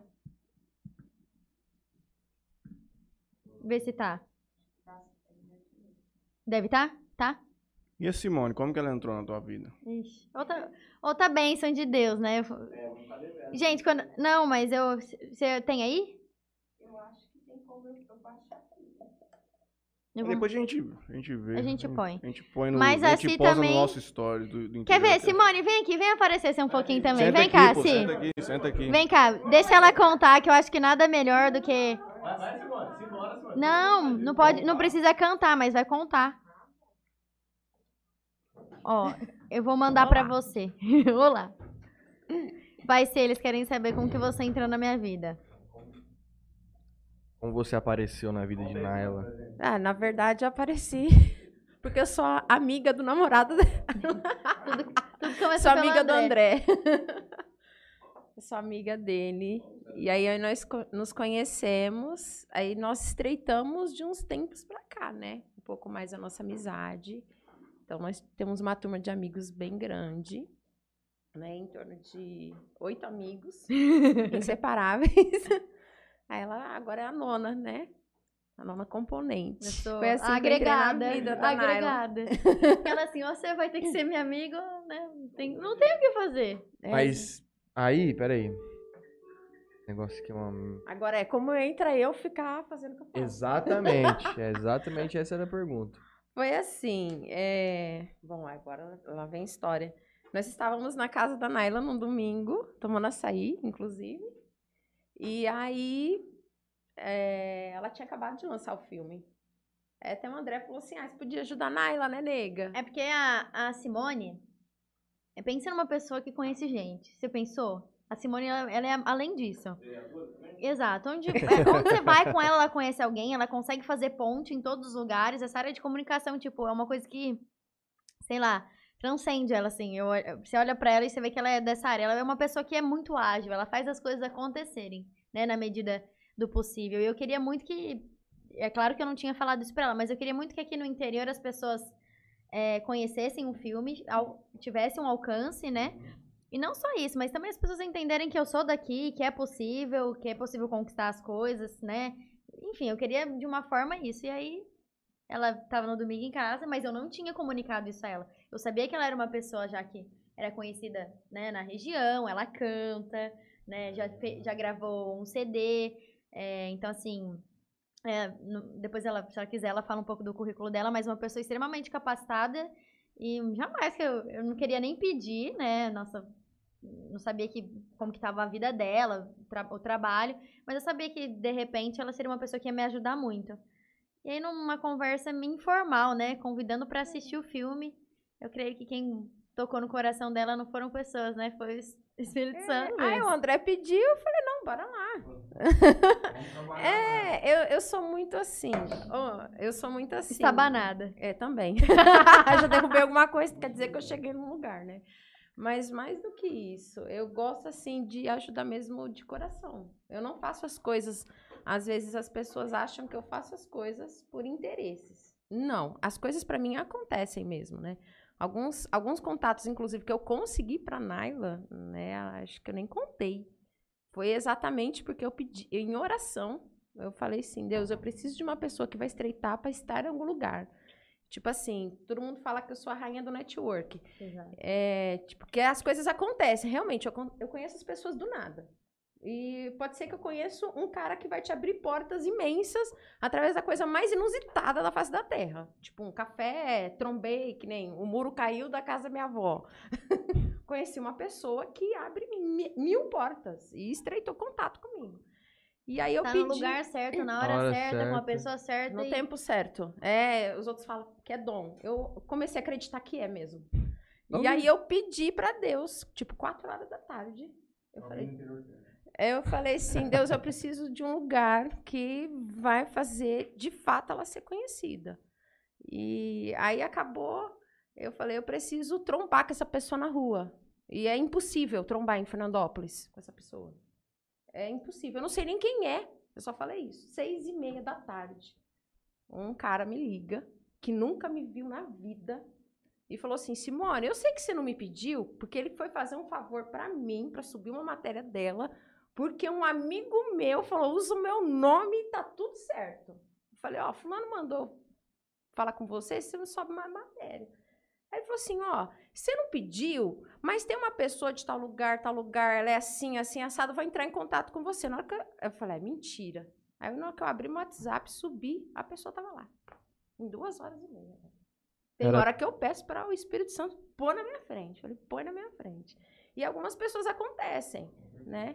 E aí é assim que eu conheço pessoas, né? Eu conheço muitas pessoas. Aí ajudar a Naila para mim é é muito legal, porque eu conheço mais pessoas que nem vocês. Eu não conheceria se eu não tivesse ajudando a Naila, né? O nosso programa Tamo é o nosso. Espírito Santo. O tanto de gente que a gente conhece por causa disso aqui, É. é uma alegria tão grande tipo, de poder. com- A gente jamais conversaria, a gente não- não se conheceria jamais se É a gente verdade. não tivesse esse espaço acontece com vocês e com 95% das Fica que acessível, né? E eu posso testemunhar algo assim, para fortificar a fé de vocês? É, a minha prima, tem uma prima minha que ela é apresentadora de web TV. Hoje não mais, né? Hoje não mais, que não tá nessa fase. E ela, um dia, é, ela entrevistou. Ela entrevistou um cara, assim, que poderia abrir portas, mas entrevistou, mas nem pensando também, que é muito nosso. E aí passou um tempo, ela precisava de, de um trampo, de um trabalho dentro de uma faculdade. E aí lá tava um- uma pilha de 200 currículos. E aí, do nada, caiu, do nada, né? Caiu assim o currículo, aí ele bateu o olho nela falou: Pô, essa menina tá precisando de trampo, ligou pra ela. Você tá precisando de trampo? Falou, eu tô, por isso que eu mandei um currículo. Ele falou assim: Meu, eu vou te dar prioridade, porque um dia você me abriu uma porta, só porque você me entrevistou. Então vocês podem ter certeza que quando vocês entrevistam pessoas, Deus está abrindo portas para vocês. Eu também. Sim. Em vários lugares. É, Pode ter certeza. É, teve pessoas que entraram aqui que a gente falou assim, eu nunca imaginava, o Matheus também acredito que não. A gente nunca imaginava conversar. E aí a gente vem, a pessoa vem, a gente conversa. Cara, sai daqui e fala. "Cara, eu consigo sentar amanhã se eu quiser pra tomar uma cerveja com esse cara. Ou com essa, com essa, com essa mulher. Tipo, é, de uma coisa verdade assim. a tipo, relação e a conexão, né? Tipo, isso é uma das coisas que a gente tinha em mente quando a gente pensava aqui no projeto. A gente não é rádio, a gente não é jornal. Não, não vamos levar ninguém lá pra ter conversa formal, coisas. É um bate-papo, é uma biografia da pessoa. É isso que é isso que a gente quer, não é? É. Então, as pessoas chegam aqui, ficam tão à vontade e saem daqui de a gente ficar, a gente fica aqui duas horas no programa, sai daqui a gente fica mais 40 minutos, uma hora ali fora, conversando de assuntos assim, totalmente, tipo, aleatório. E depois. Ou depois a pessoa já ô, manda uma mensagem. Tipo, você começa a criar uma certa, Sim. uma certa amizade. É claro que não é com todo mundo que vem que a gente consegue ter uma relação, tipo. é, mas a grande maioria de pessoas que a gente não imaginava nem conversar vem e sai daqui. Parece que é melhores amigos. É, é, é do caralho mesmo. É demais, né? isso, Bola, essas, essas coisas. E é o que você falou. es- Essas pessoas que vêm podem abrir portas futuramente. Então, porque a gente tá conhecendo pessoas que a gente nunca imaginava. Vocês Nunca. podem ter certeza. Nunca, nunca É, imaginava. tem lugares que nós temos ido, né? E às vezes alguém fala assim, nossa, é, não achei que ela ia topar vir aqui, né? A gente até saiu falando É. esses dias. Ela virou pra mim e falou, nossa, Naila, eu não achei que você ia topar vir aqui. Eu falei assim, gente, eu vou em qualquer lugar. Onde tiver uma porta que quer escutar o que eu tenho pra falar, independente se é de arte, é, é uma porta, é alguém. Então, assim, a gente precisa valorizar isso. Quem tá depositando algo na gente, mesmo quando a gente não tem nada. Porque as pessoas só depositam realmente Ah, algo quando sim, você é. tem alguma coisa. Exato. Então, assim, ajudar na construção desse sonho, que eu acredito que é um sonho hoje de vocês, é, da mesma forma que vocês estão me ajudando, eu, eu vejo que isso é mútuo. Eu estou depositando, né, o, nosso, te- o meu tempo e vocês depositam de vocês. Então, é uma troca, independente quantas visualizações tem, que alcance que vai ter. Eu tô ajudando na construção de algo e vocês estão con- construindo na minha história também. Amanhã eu vou poder falar, não, você já fez podcast? Já. Eu fui no Taverna, eu fui no Interior Cast. Então, vocês estão fazendo parte da minha história, como eu tô fazendo parte da história de vocês. E é sobre isso. Bom, Quais, quais são os próximos passos de Naila Fonseca? Deixa só ela falar os, pa- os próximos passos dela. É, pra nós, mano. Dá papel aí. Sério? Vai. Ah, depois, depois você só lê aqui só, tá? tá. Eu vou falar ou ela fala primeiro? Não. Eu vou falar. Os próximos passos. é, então, que nem eu disse, a gente tá né, estreitando alguma coisa de produção, né? A gente quer. Esse é o primeiro filme. É, é só o primeiro filme. O que eu posso dizer é que esse é só o primeiro filme. Esse é só o começo. Né? É, eu não penso em voltar pra lá, né? Hoje eu vejo que a minha vida é aqui. A não ser que, sei lá, né? Não sei. Só se de repente eu sentisse, mas eu sinto que a minha vida é aqui. Eu iria pra lá, trabalhava, eh, fazia o que tinha pra fazer e volto. Porque eu quero é, alcançar coisas no interior paulista. Eu entendo que aqui tem muitas coisas para serem feitas dentro daquilo que eu carrego e que não fazem ainda. Então, a- a- é, eu penso nisso e os próximos passos é Aumentar a garantia. é deixar, na verdade, eu acho que é mais deixar acontecer, né? Eu tô investindo é, em algumas áreas da minha vida, eu tô investindo bastante agora no- nos acessórios. É uma empresa que eu tenho já há dois anos. é, e é algo que eu quero investir em questão é? By Naila Fonseca Acessórios. Mas no Instagram tá arroba By Naila Fonseca. Minha mãe trabalha com isso há, há 20 anos já. Então a, a Naila, o By Naila Fonseca é uma extensão daquilo que a minha mãe já, já tem, né? Então é muito mais fácil. Eu tenho os fornecedores, eu tenho fabricação própria, consigo dar garantia, forma de pagamento mais acessível. Então eu quero desenvolver coleções, é uma área que eu, que eu quero ter já, né? Mas falando artisticamente, é, o que aparecer e for dentro daquilo que eu acredito que é bom e verdadeiro e se encaixa em mim, eu- não é uma coisa que. Não, não tô fechada a trabalhos. Hoje eu acredito que eu só sou mais seletiva, né? E por conta disso, além de não surgir muitos, é, não são todos que eu pego. E em relação à produção, é, nós temos projetos de realmente fazer uma nova produção, um novo filme. Show. Muito sucesso pra você. Muito obrigada. Muito obrigado pela sua presença, Eu que pelo agradeço. tempo. Muito obrigado, Simone, por ter feito essa ponte, ter feito todo esse isso esse Minha encontro manager, acontecer. Queria agradecer a todo mundo que nos acompanha. Quem não for inscrito no canal, por favor, se inscreva no nosso canal. Quem tá pelo nosso Facebook, curtir a página, curtir o vídeo, compartilhar para os seus amigos assistirem. Enfim. Pode fazer os agradecimentos aí. Já mostrei já. Já mostrou, então vamos fazer os agradecimentos aos patrocinadores. Aos patrocinadores é Tropicali Sorvete, sabor e qualidade do clássico exclusivo, com fabricação própria e quatro unidades em Jales. É só você chegar lá e deliciar-se do maravilhoso sorvete. e o Parcela aí Soluções Financeiras para você que tá aí. Endividado. Você que coisa aí que tá não quebrado. tá boa, vai lá no Parcela aí, que eles vão Se precisando de solucionar um, pra você. se estiver precisando de um parcelamento para fazer um, uma investimento? produção nova, Já é vou fazer uma... os meus. É? É. Oh, patrocina. Gente, Parcela eu aí. mais uma vez, obrigado a todos. E agradecer a Bebida Sabor aqui. Como o pessoal pode ver aí, ó, o portfólio deles. Queria agradecer ao Toquinho Center Car, lavagem de carro, moto, polimento, filme, lavagem de tapeçaria. O pessoal lá do Toquinho Center Car consegue dar essa mão pra você. E por último, LH Bor, compre e vendas de borrachas. É, É sobre isso. É Muito isso. obrigado à Obrigado. visita que senhorita hoje aqui, junto com a sua companheira. A todos que nos acompanharam. Voltaremos na quinta-feira, se tudo der certo. Nós tínhamos um programa marcado para quarta-feira, mas eu não estarei na cidade. Vamos remanejá-lo para quarta, Quarta que vem. seguinte. Na quinta-feira voltaremos aqui com o Luiz, Luiz. do projeto Vidas Salvando Vidas, Que legal. que auxilia dependentes químicos aqui na cidade. Nossa, que demais. Gente, Que boa noite. Obrigado. Muito obrigada. Obrigado.